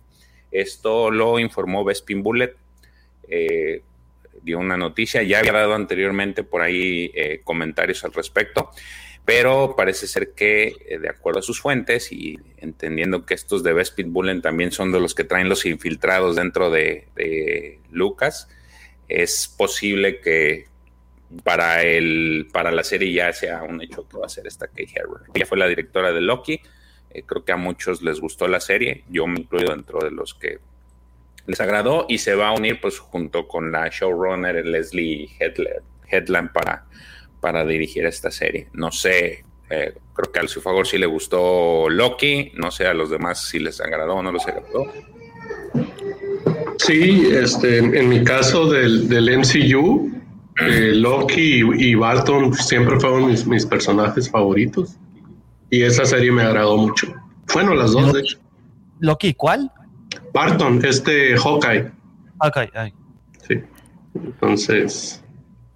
La pues, serie está buena. Esperemos cosas buenas. la serie está buena. Ojalá que salga pronto una segunda temporada porque sí estaba divertida, sí estuvo. Ya están filmando. de hecho, ya, ya salieron imágenes donde están filmando. Ah, ella, ella no va a participar en la segunda temporada. Este, por, no sé, no sé cuál es la cuestión a ciencia cierta, parece ser que es trabajo, pero ya en la segunda temporada de Loki ella no va a estar, ya va a estar otra persona, pero es lo que menciona Bespin Bullet. Eh, en otra noticia, esta está pues un poco entre chusca y no. Eh, no sé si recuerdan la película de los Gremlins, yo creo que todos la vimos, ¿no? Este, Obvio. Sí. Resulta, resulta ser que el, el compita de este, John, se me olvidó su nombre, este, el director dice que pues le, le, le, plagiaron al, le plagiaron al super Gizmo eh, a través de Grogu. Hizo una entrevista en, bueno, platicó en un medio que se llama San Francisco Chronicle y él comentó que literal dice que creo que para la longevidad de la película es realmente clave este personaje que es Gizmo que es esencialmente como un bebé, lo que me lleva, por supuesto, el tema de Baby Yoda, que es completamente robado y simplemente copiado descaradamente, diría, diría yo. Entonces, ahí está el, el, de, esto. ¿Qué pasó, Sergio? ¿Qué fue primero, Yoda o Gremlins? Gremlins. Ah, no, Yoda. Yoda, porque fue en el 80. I rest my case. Fíjate que. Yo quiero, eh, quiero agregar que atrás de la producción de Gremlins está nuestra bien amada Katy, ¿no? Entonces, es decir, relaciones siempre va a haber. Pero digo, este, Joe Dante se llama, ¿no? El director de, de, Gremlins, creo. Pero digo, a lo mejor se parecen, pero pues la historia no tiene nada que ver, ¿no? No. A no ser que si le echas agua a Yoda se hacen muchos, eso no lo, no sé si eso suceda. No lo hemos visto. No, sé, lo deberían demostrar en pantalla. Gizmo, en teoría, porque la producción de Gremlins estuvo a cargo de eh, Steven Spielberg y de Katy Kennedy. Y aparentemente, por lo que se dice, Gizmo está inspirado en el perro de Steven Spielberg, en el perro que tenía Spielberg en, esa, en ese momento. Sí, pero pues, no se parecen. Digo, o sea, a lo mejor le da un aire por las orejas, pero la historia pues no tiene nada que ver, ¿no? no digo, no me, no me lo parece, la verdad, pero... No, no, eh, Joe Dante por ahí lo que más se refiere era justamente a lo, a lo que lo hicieron así como medio bonito, ¿no? Y, lindo al, Baby Yoda como para... Eh, como las expresiones del rostro y eso que es como copiado de, de Gizmo. Pero a ver, es eh, la misma gente que estuvo en la producción y, incluso creo que, muchos que estuvieron en los efectos ahora están trabajando para Disney también. Entonces es lógico que haya ciertas similitudes.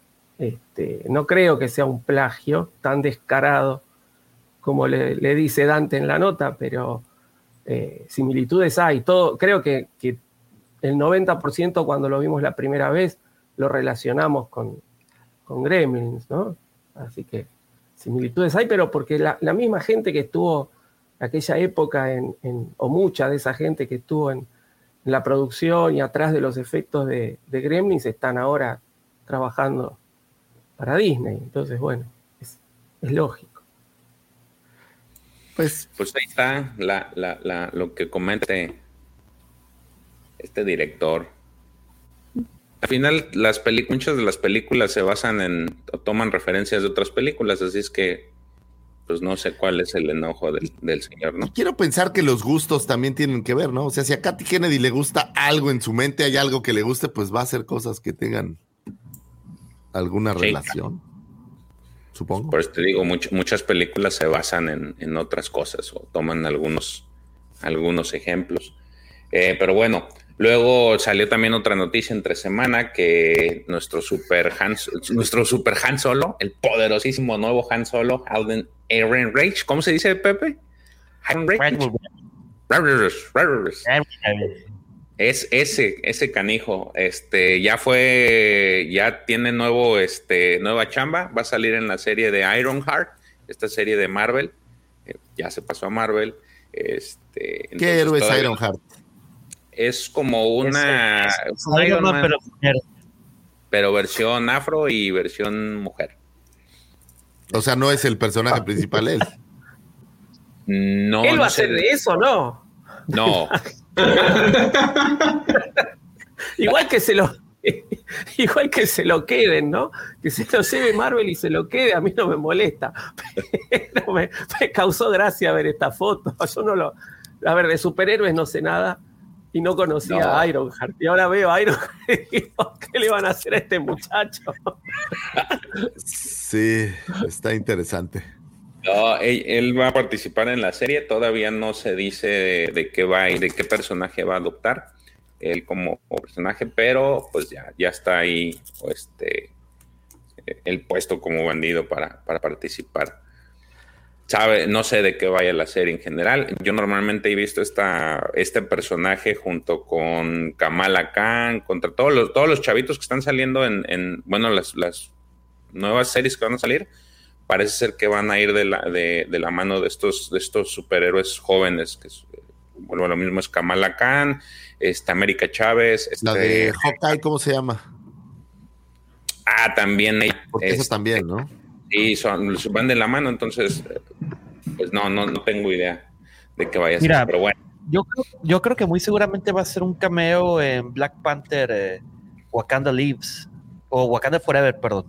Este, ya ves de que Ironheart va a ser su primera aparición en, en Wakanda Forever. Muy seguramente igual y lo vemos ahí haciendo un cameo. Pero como ¿No será la hermana? No, no, no, no. Shuri, no, no, no es. No, es Shuri. Oigan, y pregunta, digo más Han Solosesca, ¿no les gustaría ver algo de una versión de Han Solo poquito antes de New Hope? O sea, ya un poco más, más madurón y que... No, es de lo que se tratan los cómics que están saliendo, ¿no? De Han Solo y Chewbacca. Sí, de hecho. Ah, de hecho, pues, salen ahí, ahí esa es la versión, pero yo creo que se refiere a que en live action, ¿no? Dices tú. No, sí, en este, video, o sea, para tratar de borrar el, el- el tema de Han Solo que no le gustó al profesor. Pues hacer algo diferente, tal vez. Bueno, no, no, no, no, con, no no les- con este güey, no con este güey, ojo. pues, No lo sé. No sé. No, no, no sé, no, no, no sé si, si estaría bien como que volverla a hacer un segundo intento. Este, yo creo que es así. Ya mejor déjala ahí, ya no le muevas. Sí, no.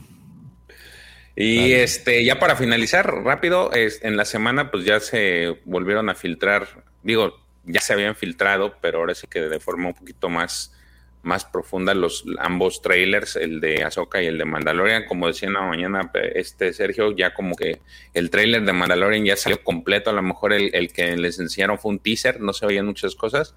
Y ahora este, esta semana se filtró el, el trailer ya como es y se ve muy interesante. Digo, a mí el de el, el, el de Mandalorian fue el que más me llamó la atención porque pues ahora sí vemos a, Mandalorianos con sus armaduras de, col- de todos los colores y, y sabores, ¿no? Y este ya se ve como que un poquito más detalle. Se ve por ahí al final creo que un destructor imperial, no sé si es lo que se alcanza a ver. Y pues a mí me sorprendió, sí, sí me gustó y sí me llamó mucho la atención, sí me emocioné verlo, pues, sobre todo por ver a tantos este, tipos en armadura, tantos mandalorianos. No sé, profe, ¿usted qué le pareció? Eh, no, a mí la verdad que sí, me gustó mucho, me, me emocionó bastante. Eh, y, y sí, se ve que es, este, vamos a estar, digamos, eh, la tercera temporada ambientado por lo que se ve en, en lo que sería la recuperación de Mándalos, ¿no? Porque hay hasta algunas escenas de batalla, ¿no? Este, se ve sí. a los mandalorianos en acción. Eh, las imágenes son bastante impactantes. Eh, a mí lo que, lo, que, lo que me molesta tanto de, de este tráiler como de otras cosas que se han filtrado es justamente eso, ¿no? Las, las filtraciones, porque supuestamente se- son cosas que se dieron en la Celebration y ya tendrían que estar sacando algo en mejor calidad, no, no tendríamos que estar tratando de, de rapiñar un poquito viendo estas, estas filtraciones grabadas por la gente. Eh, así que bueno, Disney, ponete las pilas y saca las cosas como corresponden, que, que ya pasó tiempo, ya no es exclusivo. Así que bueno, pero sí, muy, muy, a mí me gustó mucho el trailer. Sí, eh, ahí respondiendo a lo que dice Alfredito, aparentemente sí va a salir Babu Freak, se ven varios ancelanos ahí. Este creo que uno, ya habían dicho que uno era Babu Freak, pero pues creo que eso es un poquito lo que sale, no digo, no sé qué, participación vayan a tener en la serie, porque la, la raza como tal sí es algo importante, porque se supone que son muy inteligentes. Este, pero lo más chido fue los mandalorianos. La verdad, por ahí también hay una persecución espacial en donde se están tirando balazos, entonces sí está muy bien. Checo, Checo, Checo. Este, a, diferencia del que habían enseñado en, la Celebration, que en ese teaser como que veíamos mucho protagoni- protagonismo de, de Boca ¿no? La escuchábamos hablar incluso interactuando con Grogu y así. Y, y también eso de, muchos mandalorianos que lo vimos en la primera temporada, poquito, pero lo vimos y como que nos desacostumbramos a eso de porque ya nada más veíamos uno en pantalla, dos máximo. Este, y ahorita otra vez ver, ver muchos como que está chido. Sí, sí, también eh, y sigue el comentario, ¿no? Le que le dice ahí a Grogu, oye, ¿tú, tú pensabas que nada más tu papá era el único mandaloriano? O sea, ya, ya está en modo, ya confirmado que ya es su papá. Entonces, este, está divertido. Y el de Ahsoka, pues ese es el mismo, ¿no? Ya se había liberado y, y este, y pues nada del otro mundo, arrancan Oigan. dentro, parece que es el Go. Digo, la, la siguiente semana es la Comic Con, ¿no?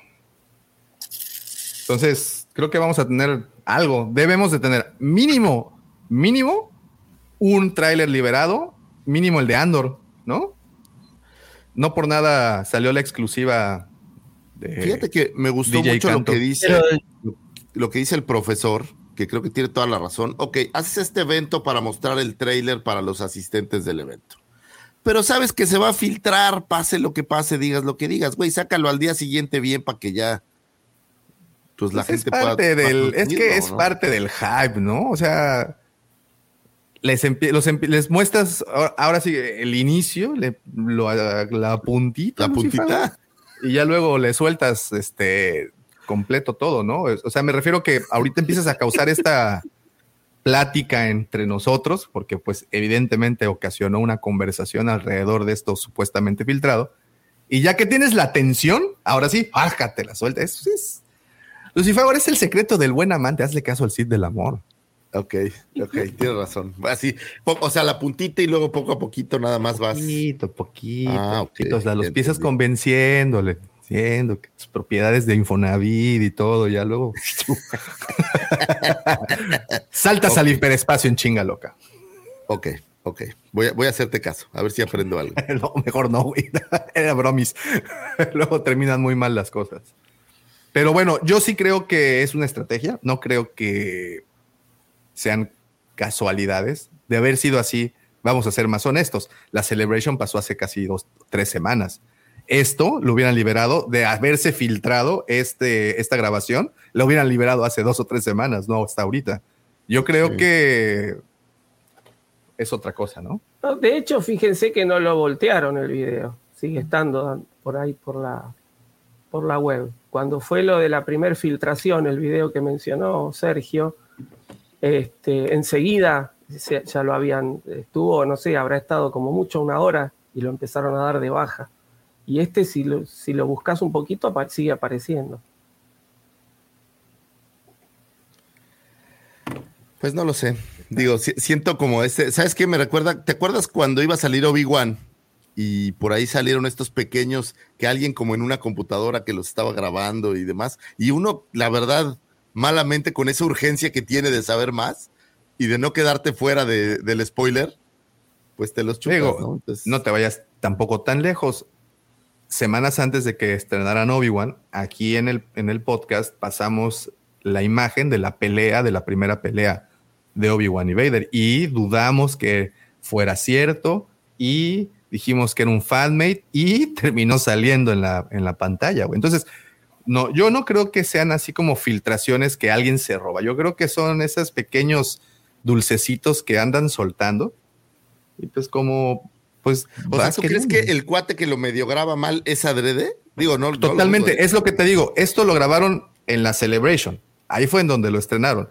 De haberse filtrado realmente, este cuate se hubiera salido de la sala y cuando llegara a, a la comodidad de su automóvil, hubiera subido el video inmediatamente para ganarse los likes, güey. No se hubiera esperado dos o tres semanas para estrenarlo casualmente antes de la Comic Con, güey.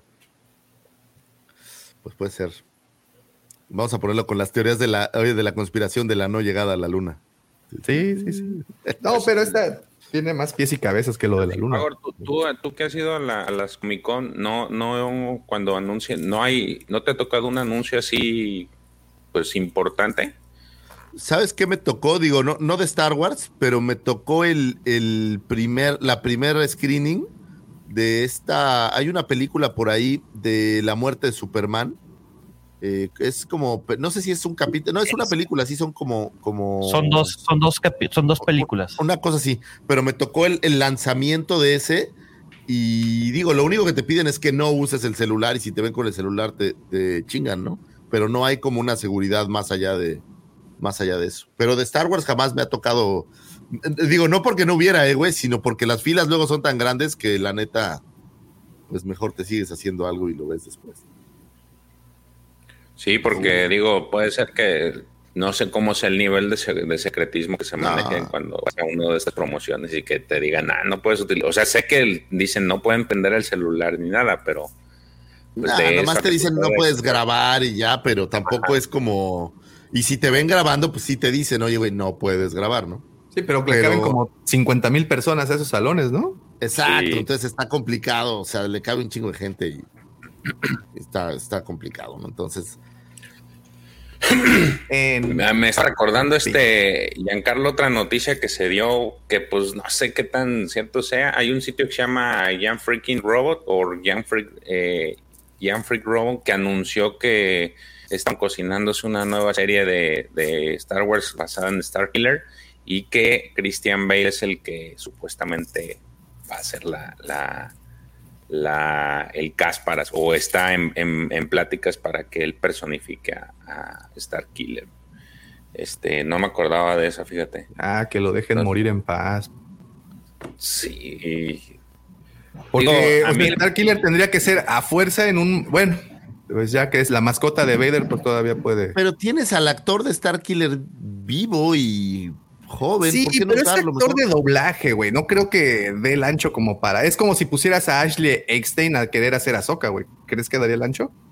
Nah, pero ella ni se parece. Este güey modelaron Star Killer en base a él. Digo, no sé si del ancho, pero pues. Pues le enseñas, ¿no? En Hollywood pueden hacer casi cualquier cosa. Digo, solo me parece curioso, ¿no? A lo mejor porque no tiene el nombre que tendría Cristian, no sé. Yo, yo no, no, no sé en qué, en qué, si ha salido en alguna serie o película, no recuerdo, no se me viene a la mente. Nunca lo he visto en ningún lado. tal.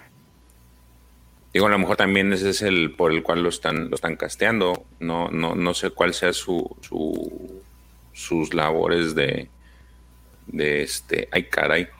Es que vamos a hablar del Imperio, ¿se acuerdan? Y sus labores en, en- en televisión más que el Davos. Pero bueno, ahí están las noticias. Espero les hayan gustado. Se, puso tengan- nervioso George. Sí, no, no, no. Este, emoción, está, emoción. Te emocionaste, güey. Sí, güey. Pues, el- la inercia, George, güey.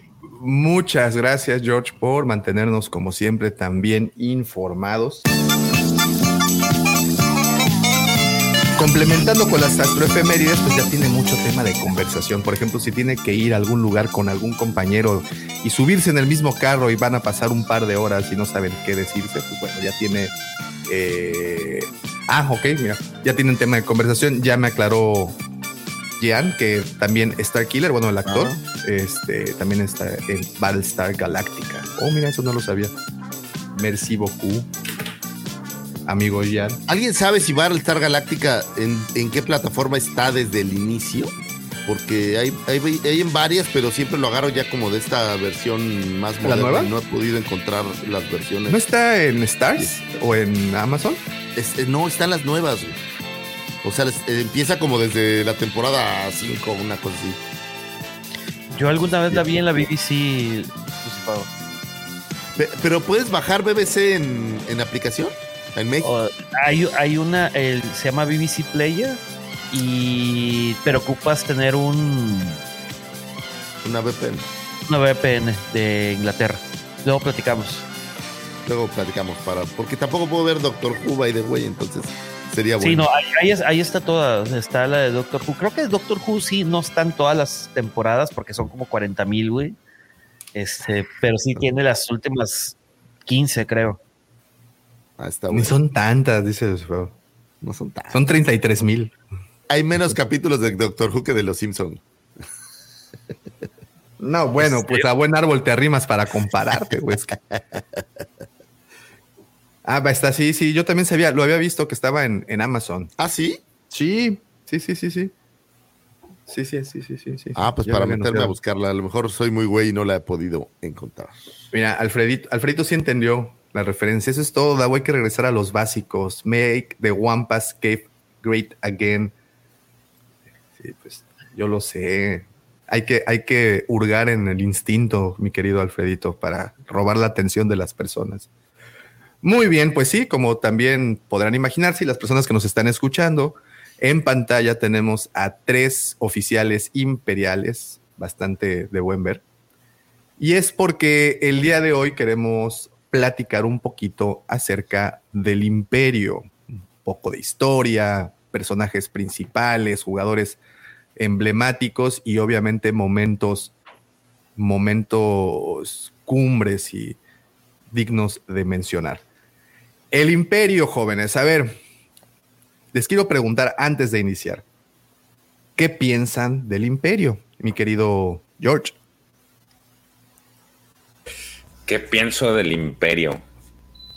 Pues que es en general el antagonista principal de la serie, ¿no? O sea, de toda, de todo Star Wars. Y creo que hay muchos personajes que valen la pena este, considerar. son muy buenos y que son quienes le han dado este, pues han edificado lo que es el imperio, ¿no? En, en, el, en el, la cultura de, de, Star Wars. Y no solamente Star Wars, digo, también en, en general. Pepe, tú que te haces llamar Lord Griller y dices que tu casa es el, el ejecutor. No, evidentemente. Es, esta es la Death Star, güey. Ah, perdón, perdón, ya, ya, perdón, perdón, señor Highlander. Disculpe usted. Disculpe usted, señor Highlander.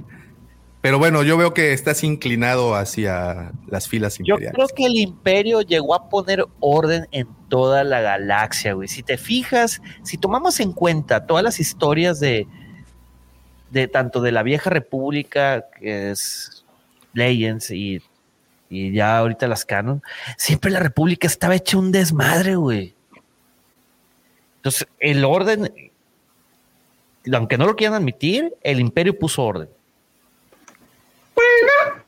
Ok. Sí, sí, sí. He dicho. Profe. También lo dice. No, yo estoy en la vereda de enfrente, abajo el imperio, abajo todo, todo sistema opresivo no debería existir. No, abajo, abajo el imperio. Xenofóbicos, este, de, ¿cómo se dice? De poca monta, ¿no? Checo. Pues eh, tiene que haber un, un, lado antagónico, ¿no? Si no, no hay historia.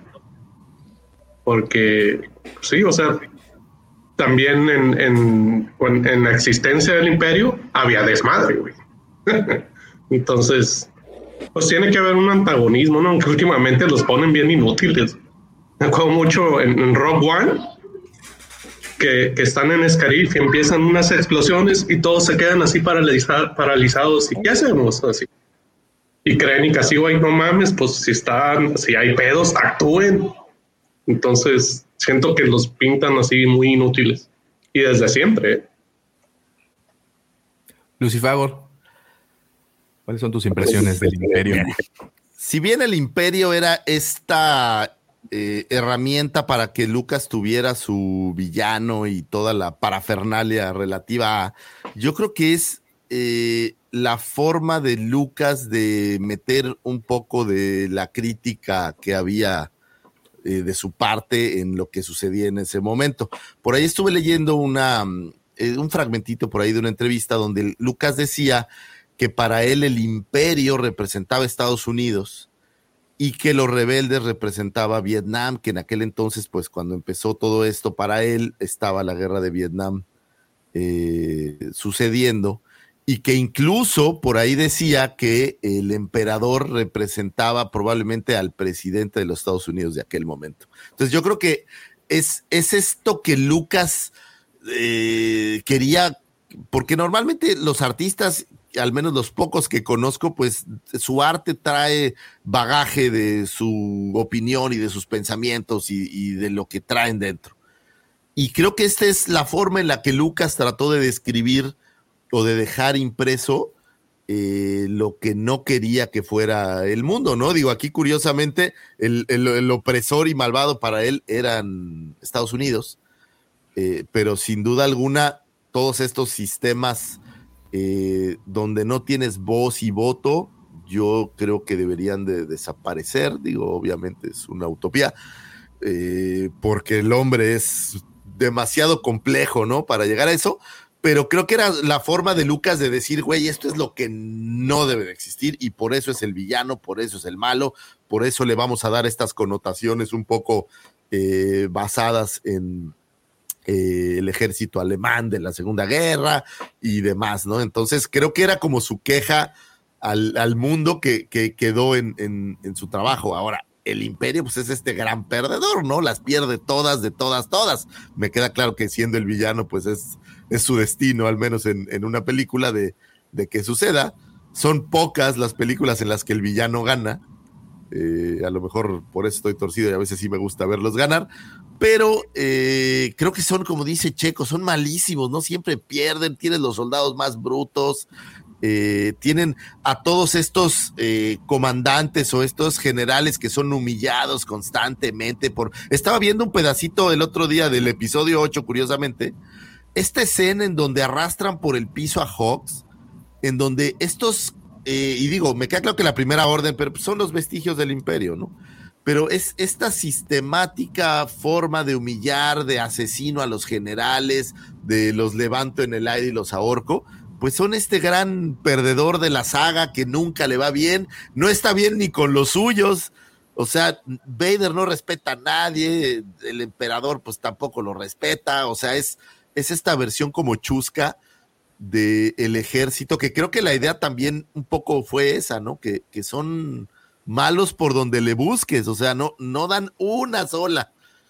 Tienen un chorro de planes y siempre los fallan y estas cosas. Entonces, creo que son dos cosas, ¿no? Era esta crítica de Lucas al mundo de su época, que obviamente evolucionó conforme la saga, pero a la vez creo que es esta, esta burla de, de, un ejército que es sumamente poderoso. De alguna manera llegaron a ser sumamente poderosos, pero todo el mundo los, los trata mal, los humilla, los digo, me queda claro que sí hay momentos en donde se ven eh, diferentes, pero tú ve a todos estos comandantes y cómo son humillados, salvo Tarkin, eh, pues creo que todos los demás los tratan ¿Y mal. Tron? ¿Y Tron? Sí. Pero todavía no hemos visto a Tron en cine, ¿no? Pero bueno, eh, asumo que eventualmente Tron será un personaje de estos que no, que no, pero ojo, ¿eh? El imperio es total y absolutamente xenofóbico a las razas alienígenas. No quieren alienígenas, no quieren clones, no quieren nada que no sean humanos. Entonces, si bien Throne tiene este papel preponderante, eh, sigue siendo un alienígena comandar a estos humanos que no lo quieren aparentemente. Entonces, digo, no sé, me, guardo mis, mis, reservas y hay que ver cómo lo ponen ya ahora que aparezca en, en series, ¿no? No sé, ojalá de verdad pongan esta versión muy poderosa. Eh, pero creo que va por ahí, parece esta burla de alguien que, que son tan poderosos, pero que a la vez, pues, pues siempre las fallan, al menos esa es mi impresión. No sé si, si tú pues tiene esta crítica, tiene esta crítica muy atinada, como bien mencionabas. Eh, por ejemplo, algo que se me hace muy curioso es que se haya decidido contratar a, a actores ingleses para representar a los imperiales y que en su mayoría, a excepción de Moti, eh, todos tienen acento inglés. Se me hace algo bastante sutil el hecho de que hayan querido hacerlo de esa manera, algo muy parecido a, la crítica de Orwell con, 19, con la Guerra de los Mundos, que bueno, toda esta parte imperialista, ¿no?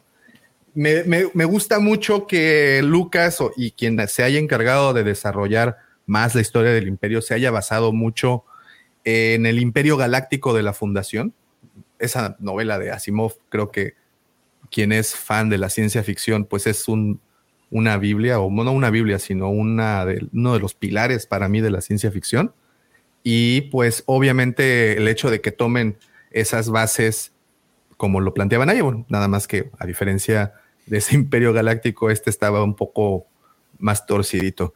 Y bueno, la idea de Coruscant, el paralelismo que tiene con Trantor, pues también está me gusta, vaya, me gusta, me gusta eso.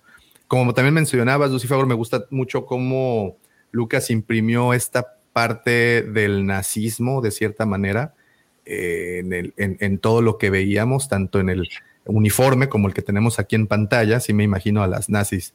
Este, Davo, Davo, Davo, ejército nacionalista. Ejército nacionalista del que, movimiento independiente alemán, del señor eh, del bigote chiquito. No, es, es, que sí nos puede por, por esa oh, palabra. Ok, ok. Ok, ok, ok. Entonces, bueno, ya se la sabe. Orwell, perdóname, Riojo. Discúlpame, se me van de repente. ¿Cómo se llama entonces el de la Guerra de los Mundos? Es Wells. Wells, perdón, Orson. Es Wells. Sí, es, es Wells. parecido. H.G. Wells, sí, discúlpenme ustedes, se me, se, se me fue. H.G. Wells, disculparán. Ya le iba a decir Orson Welles y ya me iba a caer otras peolas de pedradas también. Que también, pero bueno. bueno Orson, a ver, Orson Welles también tiene que ver. Tiene que ver, sí, claro. Él narró la guerra de los mundos. Puso en vilo a Estados Unidos durante varias horas con ese, con ese es correcto. Es correcto. Y bueno, eh, entonces me gustan estos paralelismos, me gustan estas comparaciones y todas las, las, las ideas que se toman para formar. Y, y bueno, sí, en un principio el, imperio parecía un gran, una gran maquinaria perfectamente toda aceitada con todos los engranes en su debido lugar, pero pues evidentemente tenía problemas, sobre todo problemas de tipo de corrupción, porque estamos hablando que era una gran, gran burocracia. Eh, la semana antepasada terminé de leer eh, este eh, El de cierto punto de vista del, de A New Hope. Y ahí hay un par de historias de precisamente oficiales imperiales dedicadas a la parte de, de arrastrar el lápiz, a la parte de llenar formas, a, a esa situación, ¿no? Porque pues se podrán imaginar que entre toda esa gran organización, pues había muchos protocolos que seguir. Entonces, pues... Ponen los formatos y... Y, entonces te explican el por qué no reportaron que este cañonero le disparara la cápsula en donde viajaban Tripio y Artu. Y dice, no, pues es que no le disparé porque qué flojera llenar una bola de formatos para que me digan que le disparé a una cápsula vacía, ¿no? Entonces sí, yo creo que el principal problema del, del imperio vino, vino a través de la corrupción. Teníamos ahí personas con muchos temperamentos y personalidades bastante fuertes, Checo. Y que incluso lo, lo muestran en, en, la película de Solo, casi al inicio, ¿no? Muestran esa corrupción así tal cual. Hey, déjame pasar, ahí te va esta feria. Y es debido a, a lo grande, ¿no? De, de, la maquinaria esta. Correcto. Y, y también a, al, o sea, mientras más reglas tienes, digo, y, y pasa, por ejemplo, en nuestro país es lamentable. Eh, mientras más reglas hay, más versiones hay para que eso suceda. O sea, mientras más burocrático y complicado haces un trámite, pues más opciones das para que la gente quiera irse por, por la libre. Fíjate que pasaba ahora con el drama este del SAT que tuvimos en México con una solicitud de un documento que dicen que no solicitaron, pero sí lo solicitaron para ellos, una tontería. Las, las citas, porque aquí en México para ir al SAT pues tienes que hacer una cita, no había, ¿no? Y entonces ahora, y todo el mundo a lo mejor no sé si se tapan los ojos o qué hacen, pero hay estos agentes del destino, voy a decir, que te cobran 500 pesos por conseguirte una cita. O sea, imagínate qué país tenemos donde como no, tu gobierno no te puede dar, te obliga a hacer algo, pero como no te pueden dar el servicio, tienes que pagarle a un cabrón para que te consiga que otro güey te consiga una cita para que te den el servicio.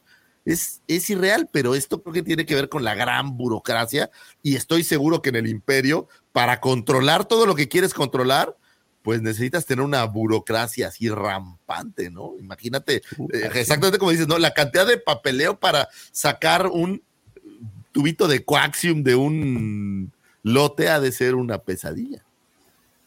Entonces, eh, dice Jan, se llaman tramitadores. Aquí en México ya los conocemos como coyotes. coyotes, exacto. Y digo, es un nombre un poquito más despectivo. De, pero... de eso me, me, da la impresión de que esos hay en todos lados. ¿eh? Acá todas también. partes se cuecen habas, profe. En todas. ¿Cómo le llaman allá? Eh, la verdad no sé. Facilitadores. No Facilitadores. Facilitadores de tiempo. Un vamos, nombre, a, vamos a llamarles. sí, Licenciado sí. en facilitación de tiempo. ¿De acuerdo? No, y, y es, es, sorprendente porque vas a la oficina de gobierno y están ahí afuera y. Y los y, conocen, güey. Te, ofre, te, ofrecen el servicio. Oiga, ¿quieres cita? ¿Quieres esto? ¿Quieres esto? Hasta parece que crean las leyes para que tengan chamba. Es, es... Acá se, se, se, empezó a controlar un poco eso cuando, cuando se empezó este, a hacer el, el, sistema online, digamos. Entonces ahora es más fácil conseguir turnos y demás, pero en una época había tranquilidad, sí, sí había bastante. Sí, Sergio, no. ¿te acuerdas en Culiacán cuando quería sacar la licencia de conducir y obviamente, pues como es un trámite de, de, una dependencia de gobierno, las filas son interminables, te piden hasta las escrituras de la casa de los abuelos y demás. Este, y afuera se, ah, y presentar el examen este, teórico y práctico. Y práctico. Y si te lo querías brincar, no, pues mil, 1500 y en media hora regresas. Y tú ahí mismo se los dabas y él iba con todos los, pues obviamente dando Dicen, ¿no? Me contaron, dicen. Sí, sí, a mí me han dicho. Sí, sí. Muy, muy Mi papá sí me hizo hacerlo, güey. Dijo, ¿cómo que te voy a dar mi que estás jodido? Cuesta 300 pesos la licencia. Vas fila como los mortales. Bueno, Pepe, nosotros aquí en este podcast promovemos el buen ejercicio de las leyes, así es que por eso muy bien y muy bien por tu señor padre. Qué bueno que desde temprano Felicidades a papá. Desafortunadamente no te corrigió, pero qué bueno, qué bueno que lo intentó. Discúlpame, pero a mí me hipercaga. Piplex. Peplex. Peplex. No sé. Peplex. bueno, el imperio era muy corrupto, pues. Ahí está su IP, señores, que nos escuchan. I don't know what you're talking about. Efectivamente. Bueno, pues el imperio, yo supongo que por esta, el, este gran tamaño de maquinaria, pues tenían esas situaciones de mucha corruptela. Y todo eso, pues desembocó posiblemente un mal funcionamiento. Pero vámonos al principio del momento, vámonos a lo mismísimo, al, al inicio de esto, que obviamente fue la formación de Palpatine y su llegada al Senado de la República. Obviamente el jugador más importante de todo este, el artífice más letal en este plan, pues fue Palpatine, Chief Palpatine. Y él desde un inicio dijo, quiero esto y lo obtuvo. Es la misma historia. ¿Ustedes creen que esta es la misma historia de otros dictadores? Digo, en la vida real. Si vamos, por ejemplo, eh, con el, ese que dices del bigote chiquito, él no tanto, no empezó como Palpatine, él quería, lo que imprimió en la Alemania en aquel entonces era un, como su, el nombre de, la, de su partido político dice, imprimió un gran nacionalismo y él decía que nosotros éramos, somos los más chingones y tenemos que pues, dominar el mundo. Pero Así la pero tuvo muchos seguidores, o sea, ¿por qué? Porque que fíjate que él para poder eh, lograr el poder tuvo que, empezar, digamos, su carrera política, porque primero lo quiso hacer como, usurpador y ahí lo metieron preso y ahí fue que escribió el manifiesto. Y después eh, empezó su, carrera política y rápidamente ascendió. Sí, lo que dicen es que era muy buen orador. De hecho, tú ves los discursos y, y te la crees, la verdad. Ahora, ojo, esto no es una novedad, es, es, es, digo, no soy un experto en dictaduras, pero aparentemente es algo que se hace comúnmente para llegar al poder, el tema de la propaganda, la división. Y por ahí, desde el Imperio Romano, ya había un, un dictador, eh, o bueno, un emperador, que Roma, pues todos eran, eh, que justamente había pedido al Senado, esto es bien curioso, porque había pedido esos mismos poderes eh, supremos para manejar una contingencia y ya que se los dieron, no se los quitaron nunca o no se los pudieron quitar nunca. Entonces es el tema de estos dictadores, ¿no? Que dicen, oye, hay un mega problema. Y entonces, para solucionarlo, rápido y eficazmente necesito todo el control. Y entonces les dan todo el control y a la hora que se los dan, pues valió madre, ya es un dictador, ya decide todo, que a lo mejor también por ahí como veíamos en, no sé si es en el videojuego este de el último que salió Rogue Squadron o cuál era, que te das cuenta que también hay una visión del imperio, pues que también creen que las cosas no son tan, tan malévolas, ¿no? Eh, como dice Pepe, pues están poniendo orden, están arreglando el rollo, pero con la limitante de, de lo que saben hasta ese momento. Entonces, hay como estas dos, dos versiones donde es malo o no es malo y yo creo que para los dictadores pasa exactamente lo mismo, ¿no? Habrá gente que, que cree en, en, lo que les dicen y a lo mejor no sé si sean verdades o mentiras, pero pues se van con esto. Y la gente que no está de acuerdo porque pues se están viendo directamente afectados y entonces generas esa división, que la división pues siempre va a generar que alguien que alguien asuma el poder cuando no lo está tomando alguien más. Entonces creo que creo que sí es muy parecido en la vida real, Davo, pues si esa era tu pregunta. No, que sucede exactamente igual pues es que, como, bien lo mencionas, Lucifagor, eh, Julio César empezó así.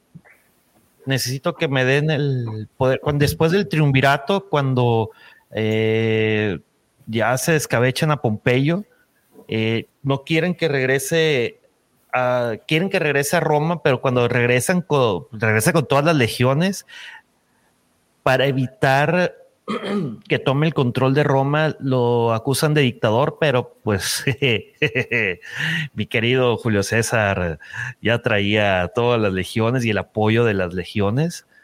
Este, se escabechan a uno que otro desayunador ahí. Oigan, ¿han escuchado de la delegación de los 2000? ¿Conocen a la delegación de los 2000? A ver, ilumínanos, Davo. Les platico. La delegación de los 2000 fue el nombre asignado al grupo de senadores del Comité Leal y otras políticas que crearon y se presentaron la petición de los 2000 al canciller supremo Palpatine cerca del final de las guerras clon. Los delegados estaban preocupados por el uso eh, continuado del canciller de los poderes de emergencia, incluso cuando las guerras clon se acercaban a su fin, especialmente la formación de la nueva oficina de los MOF Muchos delegados, y con mucha razón, temían por el futuro de la democracia de la República. Después de la formación del Imperio Galáctico, la nueva inteligencia imperial arrestó al menos a 73 de los senadores de esa delegación, aunque algunos, posiblemente todos, fueron detenidos solo temporalmente, quizá como una señal de advertencia del nuevo emperador. Esa es la delegación de los 2000. Y bueno, entre, entre los que estuvieron eh, o algunos de los miembros que ustedes conocen, pues obviamente estuvo Padme, estuvo Yayar, jugador importantísimo, estuvo, eh, a ver, a ver, ¿dónde está? ¿Dónde estaba? ¿Dónde está? Mon Bail Organa, estuvo Tertanel, eh, por mencionar algunos. Eh, Jar Binks. Sí, Jar Binks estuvo también ahí.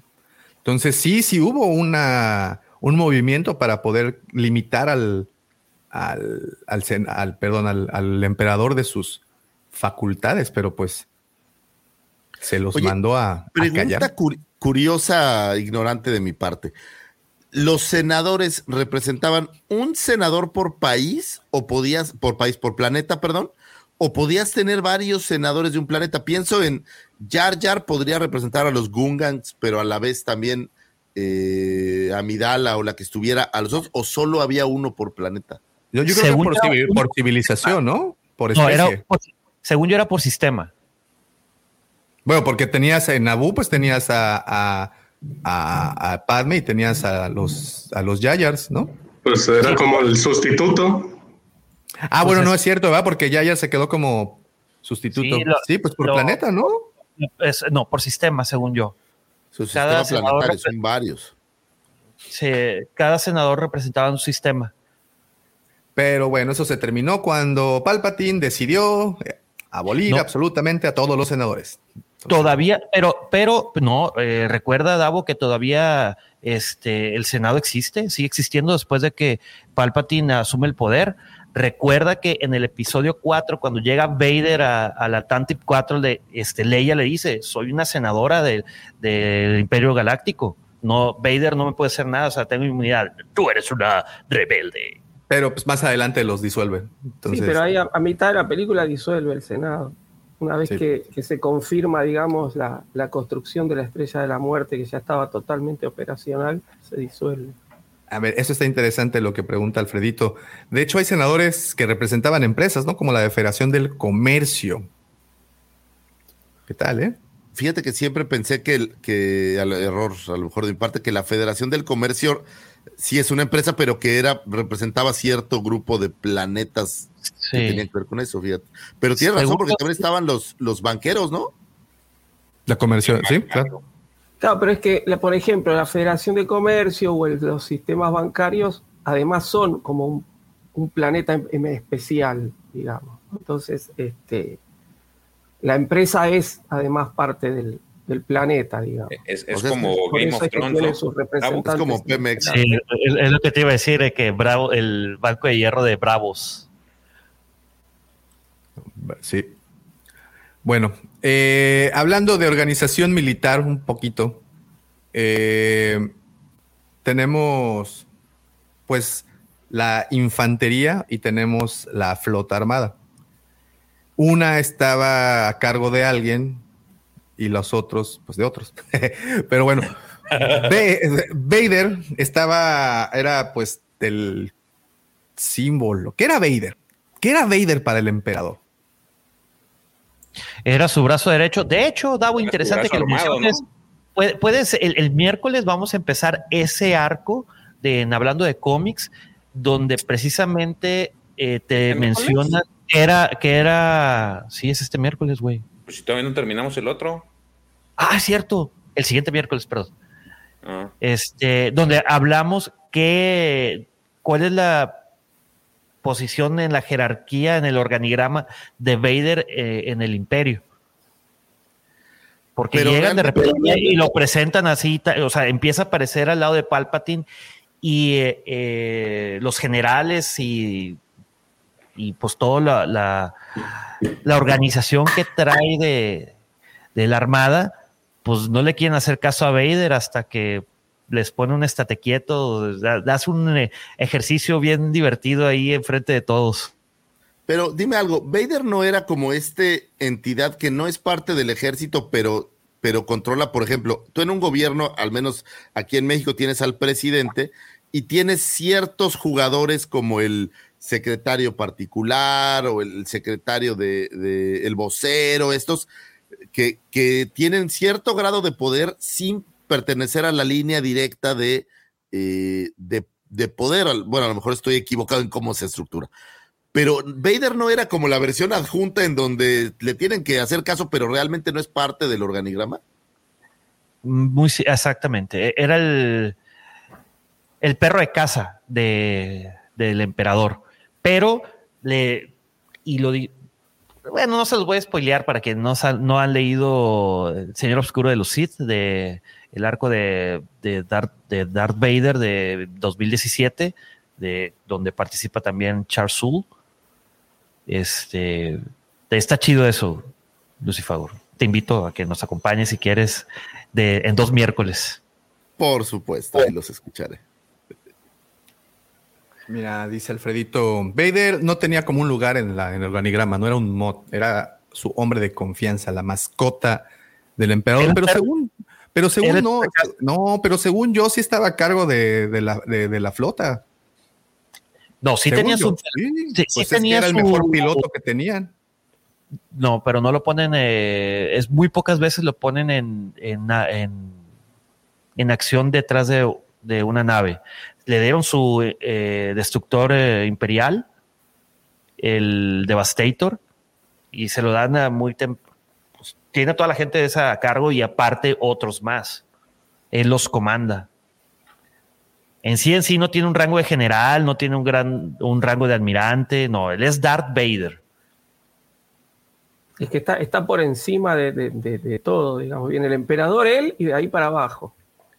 Pero sí, no, profesor, porque por ejemplo con Tarkin, este, si inclusive lo puedes ver en, la, en, la, en el episodio 4, si mal no recuerdo, se le cuadraba a Tarkin.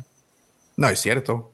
Sí, porque Tarkin es como el, el- el- el jefe del sector, era el que tenía a cargo la estrella de la muerte, era un poco el que le podía poner freno, pero igual Vader, si quería, Lo ahorcaba.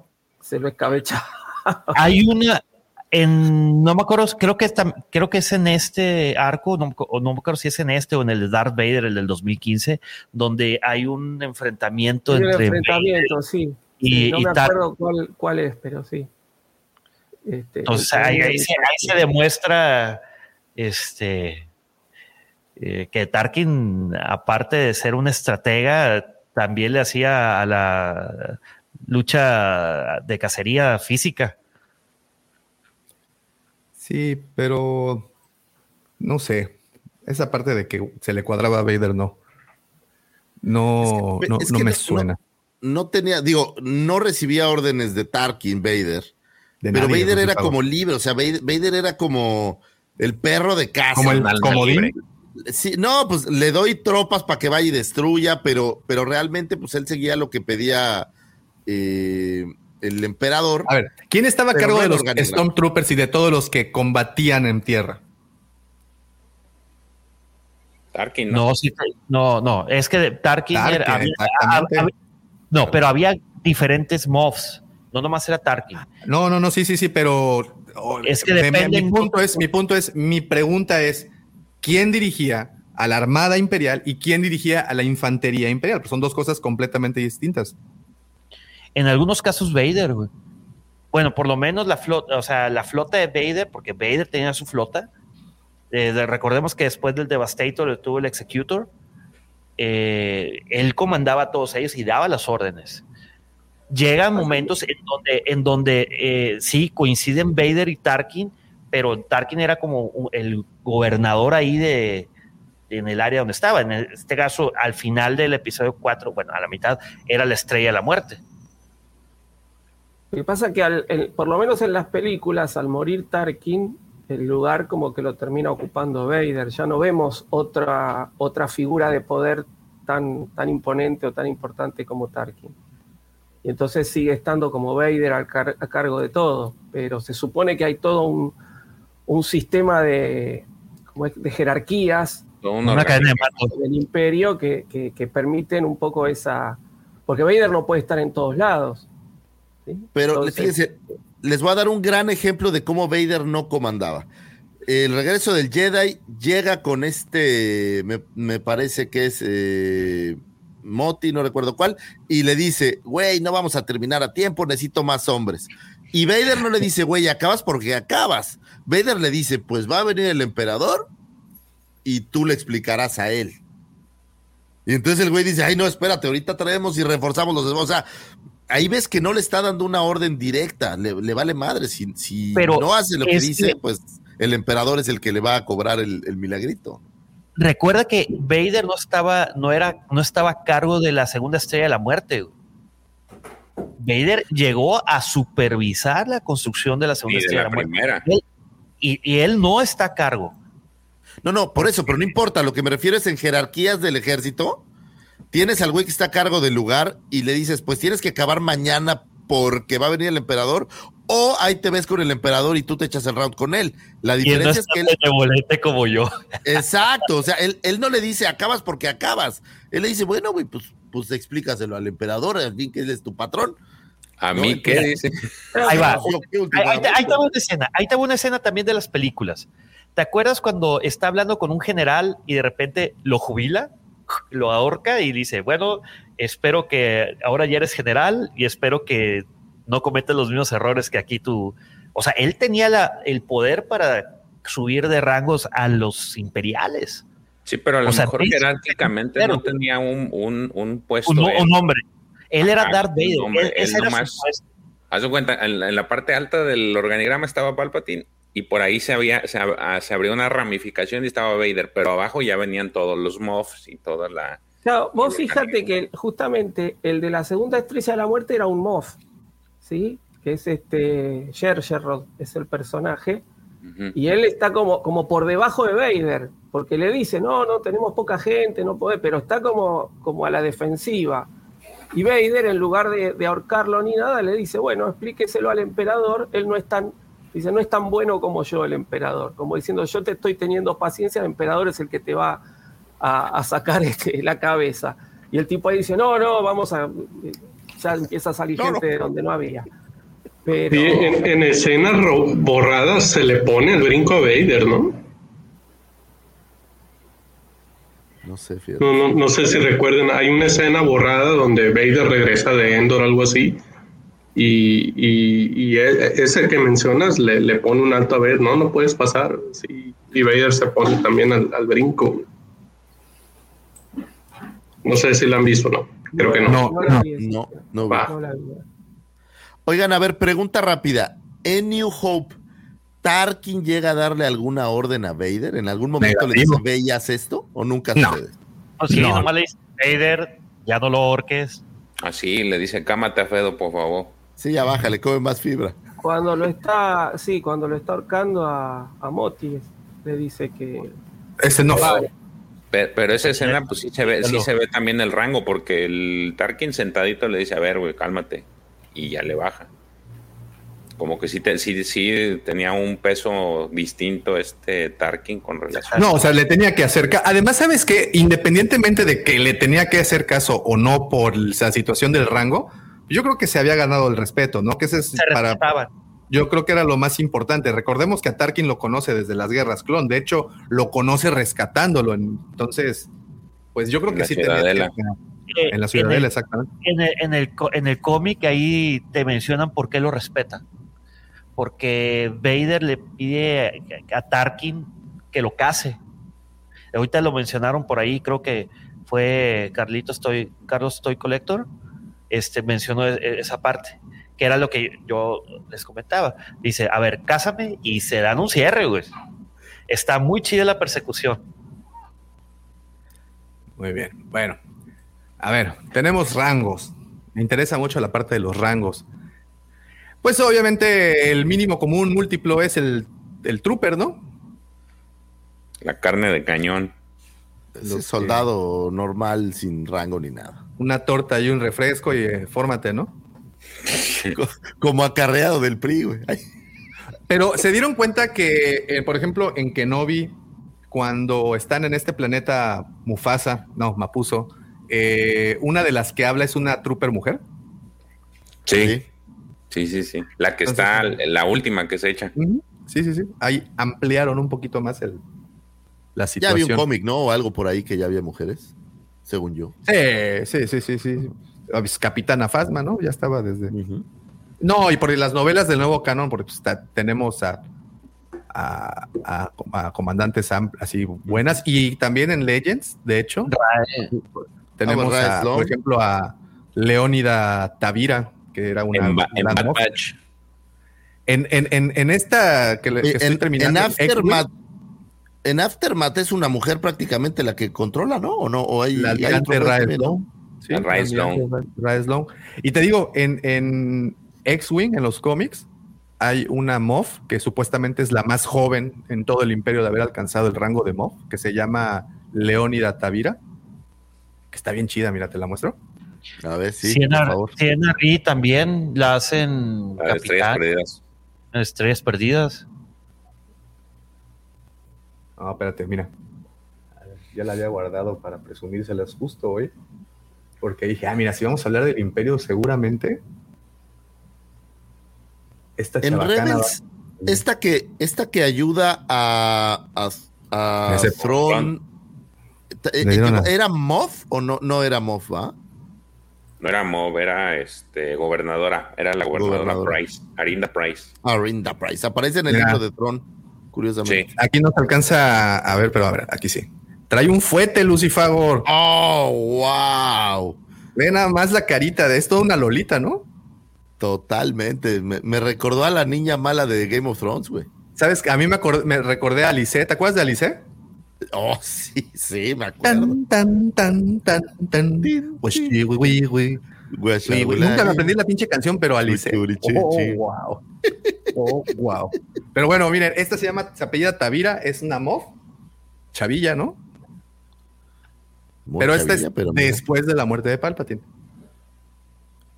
Ok. Pero pues ahí, ahí tenemos, para que vea que había de todo un poco en, en- en el gran, gran imperio. Que esa es otra cosa importante. Después de que. Después de que Palpatine, digámoslo así, cuelga los tenis, el imperio, y esta es una mala concepción que muchos fans tienen, que el imperio pues se fue, pero la realidad es de que duró todavía muchos años en que se terminara de, ir. Que el Pepe es, miren, ah, queridos amigos, vean lo irresponsable, deja al pequeñito ahí conduciendo el programa. Y Pepe, ¿Y Pepe? ¿Y Pepe? Pepe Está hablando con. Checo, güey, por eso tampoco se ve Checo. ah, Ah, ya, ah, ya, ya le colgó, ya le colgó. a mí no me involucren en ninguna de esas tonterías. No me metan en sus pedos, dice.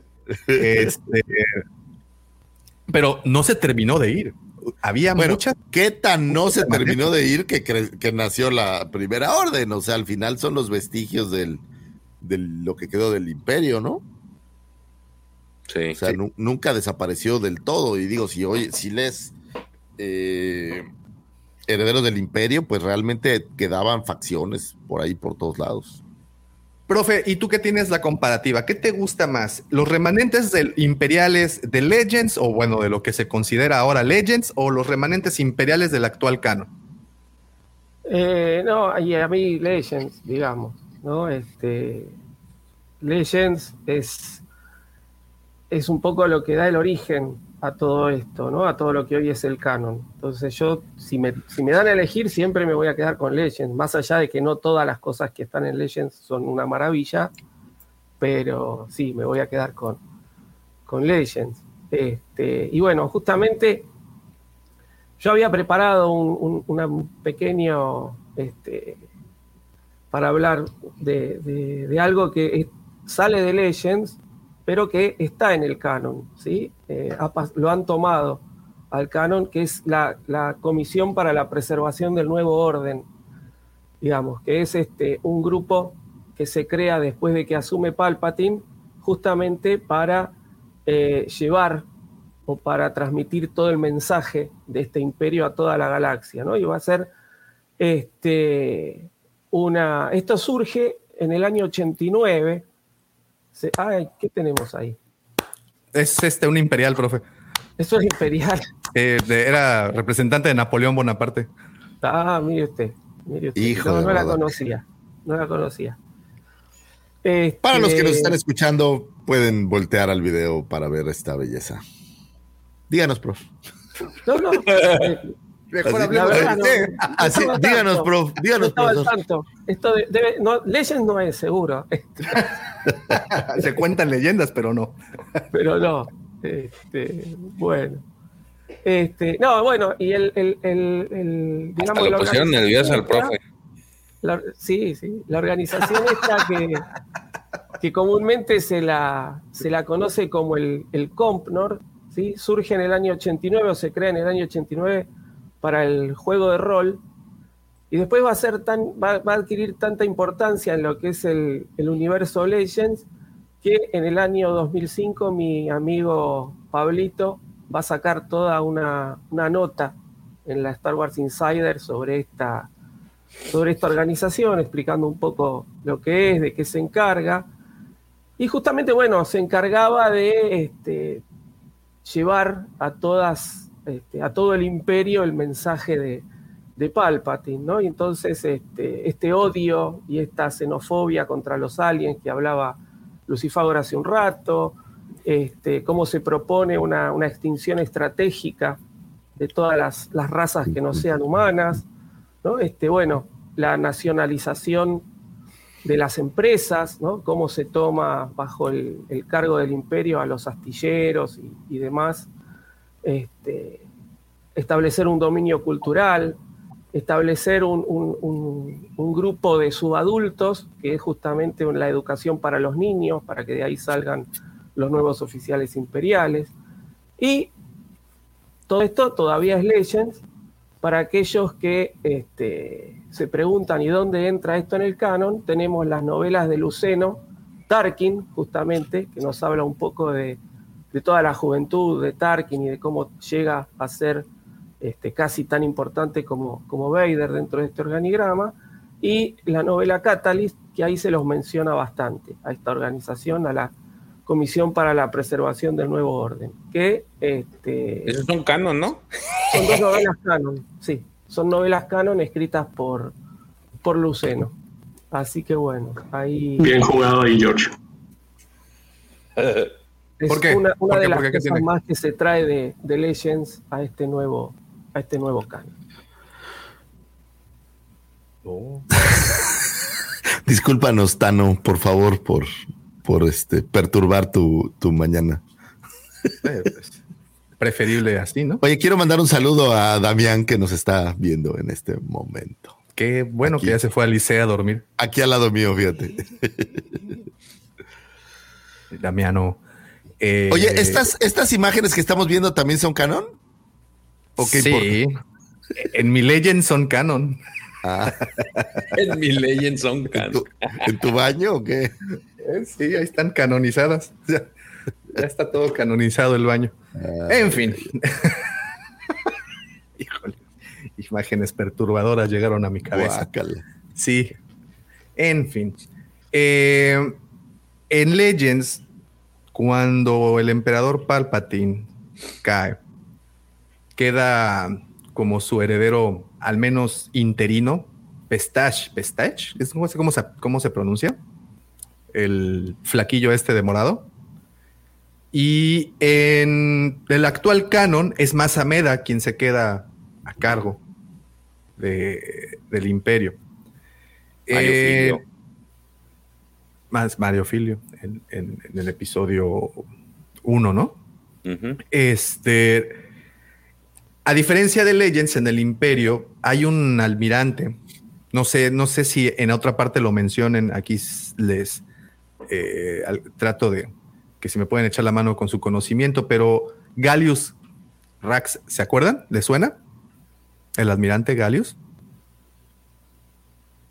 ¿No? Me suena el. ¿Qué pasó con ese nuevo canon, mi, Arco Kyber? Él es el principal artífice para la formación de la nueva, del nuevo orden. Él es quien le hereda el poder justamente al almirante Ra Sloan y al papá de Hawks, ¿cómo se llama? Este. De apellido Hawks, ¿no? Ajá, bueno, el papá, el que tiene el programa, justamente. Hawks Senior. Hawks, Hawks papá. Hawks papá. Hawks papá. Es quien está a Papá cargo de, de- de la- del rapto de Brendon Hawks. Gracias, Brendon Hawks. Gracias, Tano. Es quien está a cargo del programa este de raptar a los chamacos, ¿no? Para para, para, para todo el ¿Ser los ejército. troopers o para qué? Sí, sí, sí, sí, sí. Oye, Y bueno, ya- de y- verdad tener a alguien que de verdad les dé clases de tiro. No, no. A no- ver, no expertos en Heredero del Imperio y Throne, dice Rogue Squadron Collection. Ilústrenme, creía que las novelas de Heredero del Imperio hacían solución a Throne. No sé a qué se refiere con solución. ¿Qué- sí, ¿a, qué- a qué se refiere con solución? Sí. Ahora, las novelas de Heredero del Imperio, al menos el tratamiento que le dan a Tron, eh, sí, sí rompe mucho con el canon actual, ¿no? No, totalmente, quedan afuera del canon actual. No, No no, se pueden incluir. Alusión, alusión. Dice, ilústreme, creía que las novelas de Heredero del Imperio hacían alusión a Tron. Ah, Sí. sí, Ah, sí. pero fue antes de lo que vemos ahora, entonces es ya. Sí, sí, José José son, las novelas pasado, donde se origina el, el personaje de Tron. Y después al- a- se lo trae a- al canon nuevo, pero esas novelas quedan afuera. De hecho, todo, no, no las he leído, pero todo lo que escribió Timothy Zahn sobre Tron eh, no tiene nada que ver, creo. con- con el Nada que ver. Ahora, probablemente lo único que creo que a lo mejor pudieran conectar es esta idea de que estaba perdido con una flota escondida ahí en los recónditos lugares del arco exterior muy lejos y que regrese, ¿no? Las Ahora que están perdidos. desconocidas. Exacto, ahora que eh, en teoría está perdido él y Ezra, pues que sí regresen porque estaban por allá perdidos, pero en el heredero del imperio se habla de que no está solo, ¿no? O sea, no es él solito que está por ahí perdido, sino trae un, un destructor No, y porque algo de en, en Heredero del Imperio, Tron había sido enviado por Palpatine a una misión este, fuera de lo, de lo que era el, el borde de la galaxia, y él ahí regresa y se encuentra con, con todo esto de la caída del imperio y decide imponer su nuevo imperio, ¿no? Va a o, o restaurar el imperio, no imponer. Decide restaurar el imperio. Y en Oye, eso George. es lo que se basa Mándeme. esas esas novelas. En, en Alta República, ¿hay algo que se le asemeje al Imperio? ¿Algo, No. alguna fracción? Nada. No. Se están dando matices políticos. O sea, ya están empezando a tener estas. eh, ya ves que en, en las precuelas, eh, mucho de la historia que se cuenta en Clone Wars tiene tintes políticos. De estas, todas estas este, temas de, de, de que quieren quedarse con el poder y todas estas tramas políticas. Ya sí hay una parte casi al final de las historias, en el tercer bloque más que nada, en donde ya empiezas a notar este, estos tintes políticos. Pero toda la historia es los, los Jedi contra, contra los Nihil, que pues esos no quieren nada de política, eso les vale madre. Pues se los quieren comer. Pura anarquía, ¿no? Sí, se los quieren chingar. Oye. es más que robar. Dime, dime algo, eh, pero sí hay una versión, no sé si eh, igual, pero de un de un senado con un representante que es esta chava de los leones y todo. O sea, sí, esa parte sí existe como tal una república, digamos. Sí, pero a lo, a lo que me refiero es de que ya ves que en Clone Wars y en general en las precuelas tienes estos temas, por ejemplo, este abo- quieren abolir eh, leyes, quieren este Claro. a todo ese tema no lo ves en, en la Alta República, pero sí ves todavía. que ya- todavía no, pero ya se, al final se empieza a perfilar un personaje como que es el que empieza a meter como que tirria dentro del Senado y dentro de la política, o sea, que, está como que a favor de los Nihil. Se les está metiendo pues, eh, para, pues, para por dentro tronarlos. Entonces, pero no hay un particular, así, un- una, una- un, un- digamos que la contraparte que, que pudiera ser semejante al imperio, no. Y ahora, los Jedi, ellos sí tienen su consejo tal cual, digo, con jugadores El, el diferentes. los consejo sí igual, sí. los- tal cual, ¿no? Ajá, eso sí, los, solamente que aquí no es, no están tan militarizados. O sea, sí están aquí, son como que ayuda, pero aquí es donde vas a empezar a ver cómo se van a empezar a, a- a meter, a, cómo los van a incluir a fuerzas al gobierno y ellos van a aceptar. Porque ya ves, por ejemplo, en las precuelas, ya siempre van de la mano la República con los Jedi y digamos que de alguna forma es los Jedi vienen siendo el brazo armado de, de la República. Entonces, en la, en la Alta República no se ve eso, pero... Brazo conciliador, George. Acuérdate que lo dice en el episodio 1, güey. ¿Cómo? Nosotros, brazo conciliador. Sí, Los pero Jedi- esa es una... Yo también tengo un brazo conciliador. concilian de con. Ajá. Pero no la vas a ver así. Ay, Y ahí lo vas y ahí sí te dicen cómo, cómo va a cambiar. Y mano conciliadora también. Ah, no, consolador. Es diferente. Vamos a conciliar el sueño, mi brazo. Hoy sí ayuda, ¿eh? Sí. No hay, no, no hay insomnio que resista dos, mi checo. Acuérdate lo que sido- decía Polo, güey. Este podcast ya se convirtió en otra cosa muy diferente a lo que en querías, serio, eh, querías temática broso, pues ahí está. Ahí está, ya valió. Oigan, pero no, yo sí quería platicar de los rangos imperiales y ya no se pudo. Ok, volvamos, volvamos. Vamos, Debemos de hacer un pequeño rewind, déjame, es que en tantas fotografías tan... No manches, güey. Qué raro se ve Lucifago sin lentes, cabrón. Se ven unos ojitos así, como de caricatura, cabrón. ¿Qué te digo? Ándale, ya se ven los ojos normales, güey. Oye, sé. oye, Lucifagor dice Alfredo, dice, pues, si es, si es la Alta República, supongo que es República, ¿no? Alfredito, como siempre, gracias por iluminarme. Ok, la carne de cañón, como decíamos hace rato, empezamos con los troopers. Eh, ahora, ¿qué hay de, de trooper a este trooper que tiene su hombrerita negra? Pues seguramente tiene que ver eh, que ya controla a lo mejor una, una pequeña facción, un... O sea, ya tiene, ya tiene chaleco, ¿no? Claro. Ya tiene mínimo tres chalecos. Hay que... Habría que ver cómo es la comparación con las actuales, ¿no? Con, digo, con lo real, ¿no? Pues habría El, que ver. el- el primer tu- el primer trooper seguramente hacía lo que sea Finn, güey. La- este, ahí barría y trapeaba las instalaciones. El trooper con sombrerito negro ya iba a la guerra. No, pero hablas de que debe de haber experiencia, debe de haber una cierta cantidad de cosas diferentes. Fíjate que, fíjate que viene justo antes del sargento, así que vendría a ser como una especie de cabo el trooper con el- la hombrera negra, me imagino. Ay, dice Alfredito que el brazo conciliador de Davo ha de ser del Wampa ya estar medio peludito. Y Brahma, dicen, como Banta. Que saca vaho caliente para derretir el hielo que existe. Ya saben, ya saben el resto. Bueno, tenemos al de hombrerita blanca, que es el sargento. Después el de hombrerita naranja, que es el que vimos, por ejemplo, en A New Hope, cuando están buscando a los droides. Que malamente lo conocíamos como Sand Trooper, ¿no? Sí, sí, sí. Que realmente es un, es un es- el líder. Y de- creo que eh, sí ya existen, porque yo estoy pensando en las figuras, pero fue hasta Yo creo que la Vintage, que ya podemos ver como squad leader, es más, creo hasta la Black Series a lo mejor, porque en la 30 aniversario siguen siendo Sand Troopers. Sí. Estoy pensando es en las siguientes, no recuerdo si ya le movieron, pero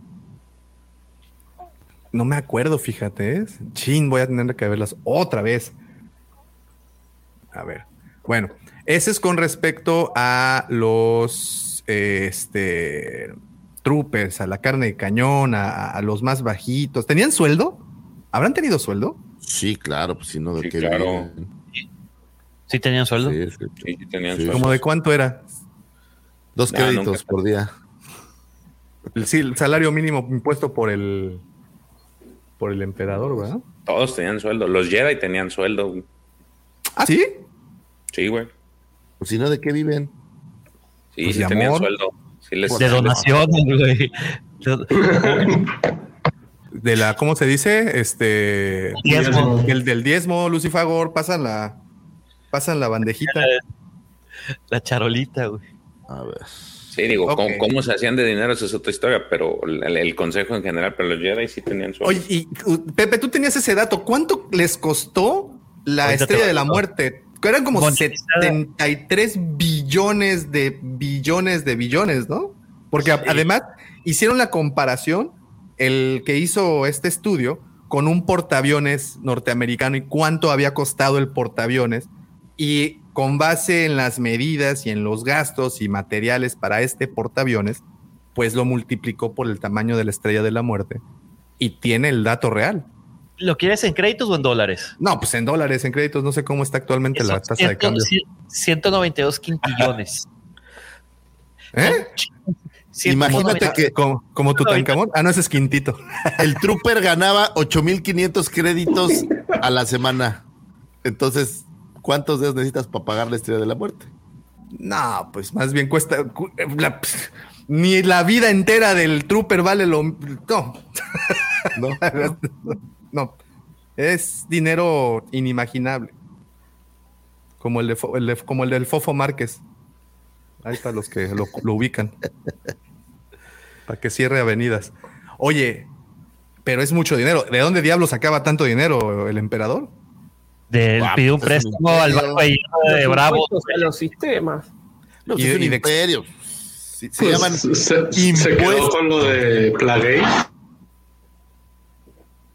Pues No, pues son impuestos, a todo mundo le cobraban su tajada, claro, por respirar te cobraban. Si, si cobraron aquí por hacer ventanas alguna vez, imagínate.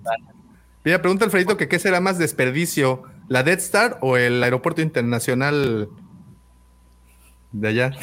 La, la de esta tenía. fíjate, O la de esta- Esa sí es un desperdicio. No, la de esa no es ningún desperdicio, está bien consentida. Doña Carmen dice que sí. Ah, sí, cómo no. Nos croma el sable. Híjole, qué, qué guarro me Oye, cae. oye, el Damo anda, anda destampado hoy, ¿eh? Por, es que ya los Anda Está desatado, güey. Es que no, oye, después de una semana de visión dentro de la, de, de- de la cueva, sí, este, veo gente viva, pues te animas, ¿no? Te, te emocionas. Bueno. Oye, aunque sea de pollo, qué chingados. pues es que, no, oye, mira, para hablar de guerra, pues en cualquier eh, tiempos de guerra ya saben que cualquier orificio se esconde uno. Voy a En tener fin. que explicar estos comentarios en una hora más cuando terminemos. Entonces, por favor, Ustedes disculparán porque recuerden que tenemos público infantil también en- en- en- entre, entre nosotros. Este. Ok, bueno, aquí tenemos a las eh, oficiales de tierra. ok. Bueno, no, porque tenemos al naval, al de infantería naval, que es el. ¿Te acuerdas la figura de Kenner? Que pues le pegaron Sí, a todo claro. menos al, al, al disfraz, ¿cómo era? Se veía horrible el honguito. Sí, sí. Pero fíjate, Y el naval. cuerpo era, era gris, ¿no? Si la no El cuerpo era gris y la, la cabecita era de Dora la exploradora. Sí, la cabecita esa que te gustaba cómo se veía, ¿no? Y yo soy el que tiene que explicar después las cosas. ¿Qué, güey? Del honguito. Pues parecía el hongo de Mario. Muy bien, mira, eh, información. Pepe, eh, eh, ese niño está recibiendo mucha información por osmosis, ¿eh? Imagínate, lo va a hacer un guarrazo ese niño. De eso nos vamos a encargar en este programa. ¿Quién es doña Carmen, papi? Sí, sí. Qué horror. Muy bien, Entonces, tenemos. su señora va, va- va- es, la, es la que va a preguntar quién es doña Carmen. ¿Quién es doña Carmen Pepe? Por esos audífonos, güey. sí. Sí. E- Esa pregunta puede llevar a doble connotación. Ay, Sergio. ay, ay. Sí, hoy, hoy- hoy sí desayunamos. Hoy sí desayunamos. Conste que yo no lo pensé. Comiste estofado de sal. Salachus Chrome, pues, pues sí. Hoy nos dio el. Ay, sí. Y no le quitó los nos pelos. el- lo monolagartos. Guácala. ¿Te lo comiste con pelos? Iu. Siempre te lo comes con pelos, ¿no, Davo? Pues el chicharrón así se come, Lucifago. No hay que sacarle la vuelta a las cosas, así como vienen. Sí, sí. Papi, que sí. Bueno, ok, vamos a dejar la vida para tirar la comida, dice. Sí, pues, Ok, entonces. Oye, ¿por qué los médicos no usaban gorrita? La gorrita también tiene significado, ¿ah? Supongo. Híjole, no sé. Ahí te la debo, ¿eh? Pero es, pues parte tampoco. del, es es parte del uniforme. A ver, pero por ejemplo, el director Krennic sí usaba una gorrita. Y aquí tengo un gran almirante, por ejemplo, que no trae gorrita. Sí, ¿Tron pues, no que- usaba gorrita? No. Tron, no. No. Pero Grand Moff, el, el Grand Moff sí, ¿no? Bueno, pero eso ya no es. No eh, traía, no traía gorrita, traía ¿sí? No. No me acuerdo. No en la película, al menos. ¿O sí? Ay, Salud. disculpa. Ok, nos vamos ahora con los. Fíjate que ese es eh, un dato de coleccionismo, padre. En las figuras de Rebels, eh, Throne hay dos versiones con los dos rangos, curiosamente. caray, ¿Cómo, cómo, cómo con los dos rangos? Eh, si tú ves su esta de rangos, trae una Ajá. de Grand Admiral y el otro, no sé cómo se llama el anterior, pero trae, dos, o sea, hay, hay dos figuras que son estos dos rangos. Y trae gorrito, ¿no? En una. No, ¿No? gorrito, no. Hay una que trae un gorro. No, Digo, es no una iguana. Es, es la iguanoide esa. Es una iguana naranja. No, pero gorrita no, pues si se peina bien coqueto, ¿no? Bien. Sí, bueno. Bueno, Eh, Brigadier, tenemos aquí Ah, esta es a- la armada. Esta es la armada. Estos son los que veíamos. eh, pues, por ejemplo, los AT en los, en los ATSTs pues, eran estos, ¿no? Y por ejemplo, ¿en dónde entran los pilotos de ATAT? ¿No, no deberían estar aquí? Son aquí, yo supongo. Pero son esos, ¿no? El, el piloto ahí está. No, Digo- pero pues el piloto de ATAT tenía un casquito acá más coquetón y hasta tubitos pero y pues toda es- la onda, es- ¿no? Es el, es el disfraz de ataque, sí, yo creo, ¿no? pues es que sí son muchos. sí. Y mira, También tenemos. los de las estrellas de la muerte, ¿no? Esos que parecían como mica, negros. O, o esos son Ah, ajá, esos eran los gunners, esos eran los cañoneros, ¿no? Los que estaban Sí. nada más para hacerse así. Sí, sí. Es todo lo que hacen en la película. ¡Ahí van a disparar! Ay, güey, ay, güey. Que por cierto, estaba viendo ayer la parodia de Padre de Familia. Qué buenas son esas parodias. sí. Qué buenas son. Bueno, oigan, pues mucho imperio y todo, pero pues nada más duró 24 años. Bueno, pues es que les partieron el, el queso. Si te destruyen, imagínate con lo que costaron. Si te destruyen dos estrellas de la muerte, te quiebran. Yo creo que si un grupo de te ositos te, vence a pedradas, te quiebras moralmente, ¿no? güey? Entonces te lo vas- mereces. Sí. Pero esto es real. Imagínate el costo, no solo de construir esto, sino de que te destruyan una flota o este tipo de cosas. Porque la estrella de la muerte no solo era la estrella de la muerte, adentro había toda clase de cosas. Había desde plomeros, como dicen en, en esta película de. ¿Cómo se llama? Olvidé el nombre. Ah, de sí. Acuérdame, acuérdame. Donde. Bueno, olvídate. Había, y había naves, y había Clerks. flotas, y había todo en Clerks. Había una flota completa ahí en la Estrella de la Muerte. Entonces, no solo les, les tronaron el. Había herreros, había En teoría estaba la crema innata del imperio ahí, ¿no? Exacto. Entonces, el costo de, de esto debe de costar. Porque aunque haya impuestos ver. y todo, pues cuesta. Quiero, quiero hacer un paralelismo aquí, George, y aquí voy a necesitar de todo tu conocimiento. El gran evento en High Republic, o al menos en, el- en la primera etapa de High Republic, es eh, la apertura del faro este, ¿no? Sí. Y entonces el gran evento en la trilogía original es el primer disparo de la Estrella de la Muerte, entonces estaba como que la creme de la crema ahí. Mm, eh, pero ¿cuál? ¿En la Estrella de la Muerte? En la 1, ahí estaba el gran Moff Tarkin, ahí estaba Vader, ahí- bueno, menos el Palpis, pero pues ahí estaban. Sí, pero yo no creo que estuvieran todos los, los mobs. O sea, más bien ahí la estaban probando y ya ves que agarraron a Leia y le dijeron, a ver, nos vas a, vas a soltar la- Acuérdense de la escena de justamente a la que llamamos el briefing en la Death Star. Están los principales del imperio ahí sentaditos. Pero acuérdate que también era secreta, ¿no? Así como, como Doctor Evil. Laser. No, eras como secreta. Y del tamaño. eh, de repente amanecí con dos lunas, güey. Secreta. No, estás es hablando de una secreta, galaxia que tiene miles de planetas, güey. Pues si escondes Sí, claro. ahí atrás de Alderan, lo que sea, ¿no? Sí, sí, sí, sí. Entonces vamos a pensar como la estrella de la muerte fue el gran elefante blanco del imperio. Sí. Fue el clímax del poder del imperio. Y entonces, haciendo una analogía con el imperio, era impresionante, pero tenía un huequito y por ahí le dejaron ir el torpedo. El- eh, sí, Pues era un torpedo. Iba hasta con midiclorianos, creo, ¿no? Torpedo, torpedo de fotones. Exacto. De hecho, de lo millón. que dice Carlos Toys es cierto. O sea, no hay que olvidarnos de One. Ese fue como el precopeo. El precopeo de Rogue One, ¿no? Ajá. Hablando de referencias de- y comentando el video de, de George de esta semana, ¿no les parece que es el, el, eh, no es David y Goliat? ¿Cómo se llama el que el, el que tenía que solo el talón estaba descubierto? este ¿Aquiles? personaje romano? Aquiles. ¿No es el Aquiles? O sea, la estrella de la muerte y ese pequeño agujerito donde la fuerza le ayudó a Luke a ingresar ese torpedo de fotones, no es como el taloncito de aquí, o sea, como esta referencia de, eh, por muy grandes que sean, siempre tienen una debilidad. Claro. David y Goliat. claro. No, pero David y Goliat fue Doña Carmen para la cueva del Guampa. la onda de, o sea, fue el tino de la onda de David, güey. George no para. Dada, para Pepe.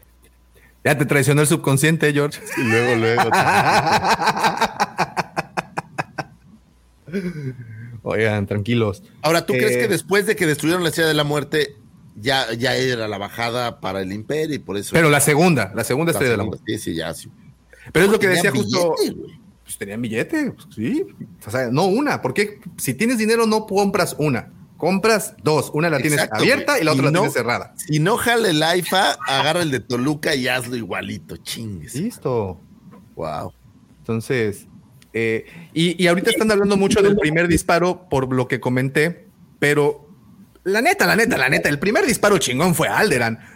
o sea, a quien, a quien se vuelan en un pispas fue Alderan. Y fue el único, ¿no? Y creo que fue la, la mayor, el mayor despliegue de poder en la galaxia en la historia. No sé si después power. hubo algún otro. Bueno, Bueno, no les alcanzó para más, creo. porque el, el- ni siquiera el de el del episodio o es en el 8 donde Sí, cuando le disparan el a- Star Killer Base no destruye el planeta o si nada más pasa el rayo Sí. láser así como o si se No, destruye. manches, destruye como ocho planetas al mismo Destruye tiempo. el sistema, güey. Ah, entonces sí es una Y maravilla, ¿no? ese- ese es Pero no sé episodio madre. Siete, siete, Lucifer, no ocho. Ah, perdóname, estoy estoy perdido en ¿No fue en el 7, en el 8? No, Star Killer Base es en el 7. Sí, porque acuérdate que, que Finn queda como menso y luego nos regala esa hermosa toma en el 8 donde sale en traje espacial acuático, En Salmuera, ¿no? en salmográfico. Qué cosa. Ahí sí, para que vean huevos en Salmuera. Huevos negros en salmuera. Eh, yo no, le puse nomás, era hasta ahí el comentario. Era tan gráfico, pues no lo quería, ¿verdad?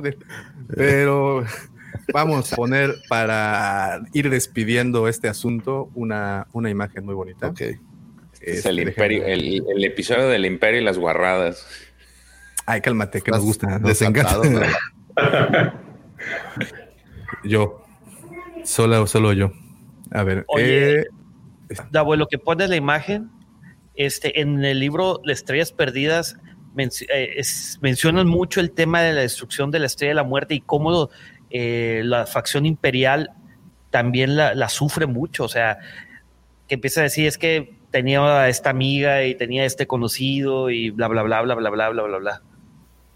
Sí, claro, claro. Y, y, eh, una vez más, una muy buena novela para empezar, de hecho, a aventarse. Una vez que hayan visto las películas y parte de las series, creo que les van a encontrar mucha referencia a, eso. Y, y, pues sí, el imperio, digo, si bien estaba destinado a un mal o a algún propósito, lo, lo real es de que quien lo conformaba, pues eran personas, eran personas comunes y corrientes, y creo que de ahí viene la riqueza de tantas historias que se pudieron haber o que se pueden todavía contar dentro de las filas imperiales, porque pues hay muchas cosas, eh, hay muchas, muchos integrantes en esta, en esta gran maquinaria, y, y creo que todavía nos deben historias que creo que pueden ser interesantes, porque pues una vez más, dos estrellas de la muerte, 24 años rondando la galaxia, una persona puso ¿Sabes- de rodillas. ¿Sabes que está chido? Que, que como desenlace de la, del imperio ahí en- inmediato, eso que les decía ayer de la operación ceniza.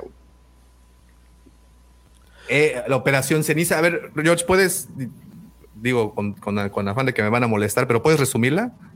Eh, fue un acto final que, dio de órdenes Palpatine de que cuando, si por alguna razón el imperio fallaba, o sea, o él parecía tenía que empezar a destruir planetas muy específicos este, a través de unos especie de como satélites que iban a modificar el clima y las condiciones este, climatológicas de cada planeta y con eso iba a, iba a destruirlos. Eso se ve mucho en el videojuego de Battlefront 2.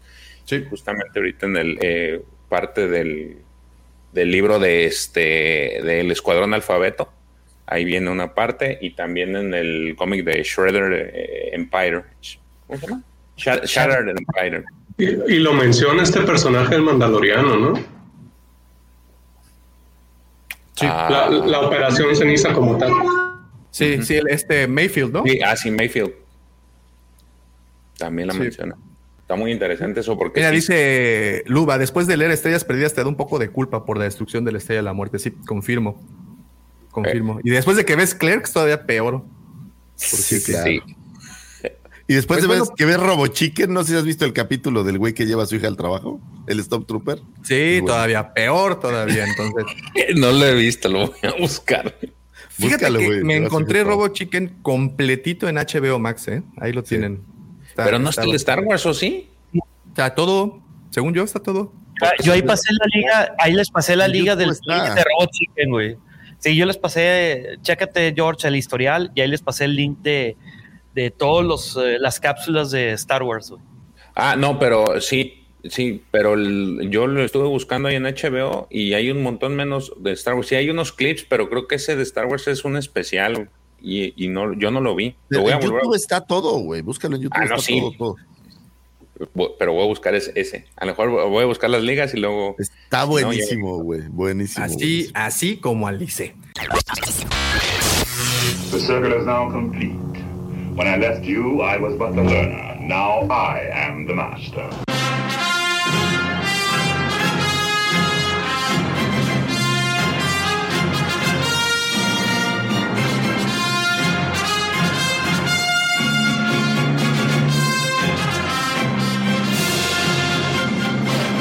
Señores, pues lo único que nos resta es agradecer. Les digo, nos hubiera gustado muchísimo más eh, ahondar en el tema. Sí. Desafortunadamente o afortunadamente este podcast salió demasiado orgánico eh, y, pues así pasa cuando sucede. Lo único que me resta es agradecerle a todos los que estuvieron desde temprano conectados. Muchas gracias por sus comentarios. Como siempre les digo, esos comentarios enriquecen el contenido de este podcast y evitan que cometamos trastadas a la hora de hacer declaraciones. Gracias por corregirnos, gracias por ayudarnos a aprender más, gracias por informarnos y pues nada, nos vemos la siguiente semana, pero absolutamente nada de esto hubiera sido posible sin la ayuda, sin los comentarios perspicaces, picantes, polémicos, pero sobre todo controversiales de mis queridos amigos George, Pepe, el profe, Checo, pero en especial este señorón, de este caballero de la palabra elegante, ese señor que le pone lo elegante a la variedad. En el escenario lo conocen como el segundo sol de Tatooine, en el barrio lo conocen como el niño bien de Moss Eisley. Señoras, señoritas, él es arroba Lucifago. Muchas gracias, gracias a todos ustedes por escucharnos, los que estuvieron todo el tiempo aquí. Gracias por aguantarnos, los que nos escuchan todo el tiempo en el podcast. Muchísimas gracias por escucharnos, gracias a nuestras lindas familias que nos apapachan. Un besote a la baby de George que cumple años. Le mandamos otro abrazo final. Pásatela padrísimo, chaparrita linda. Y señores, tal vez ustedes crean que en esta galaxia eh, el mayor acontecimiento que ha habido fue la llegada al hombre a la luna, pero no, señores, ese no es el mayor acontecimiento. El mayor acontecimiento fue la llegada del Cid Amor a las redes sociales. Señores, Cid del Amor es, es amor, es paz, es dar, y yo no encuentro más palabras para agradecer que hayamos tenido la conducción, la producción y la presencia de nuestro queridísimo prócer de este programa, el señor arroba Davomático. Muchísimas gracias, muchísimas gracias a todos. Recuerden que esto sale en su eh, versión audio el lunes para iniciar con todo la semana. Tenemos episodio también nuevo, se estrenó ayer de Hablando de cómics, lo encuentran ya por Spotify. No se pierdan los videos, no se pierdan los directos. Recuerden, el lunes hablando de monitos, martes video con el señor Lucifagor, miércoles hablando de cómics, jueves videos con su servidor. Sábado nos vamos con el podcast, así es que tenemos toda la semana ocupada. Señores, muchísimas gracias, pero no nos podemos despedir de este espacio sin antes desearles que la fuerza los acompañe, señores. Hasta pronto y muchas gracias.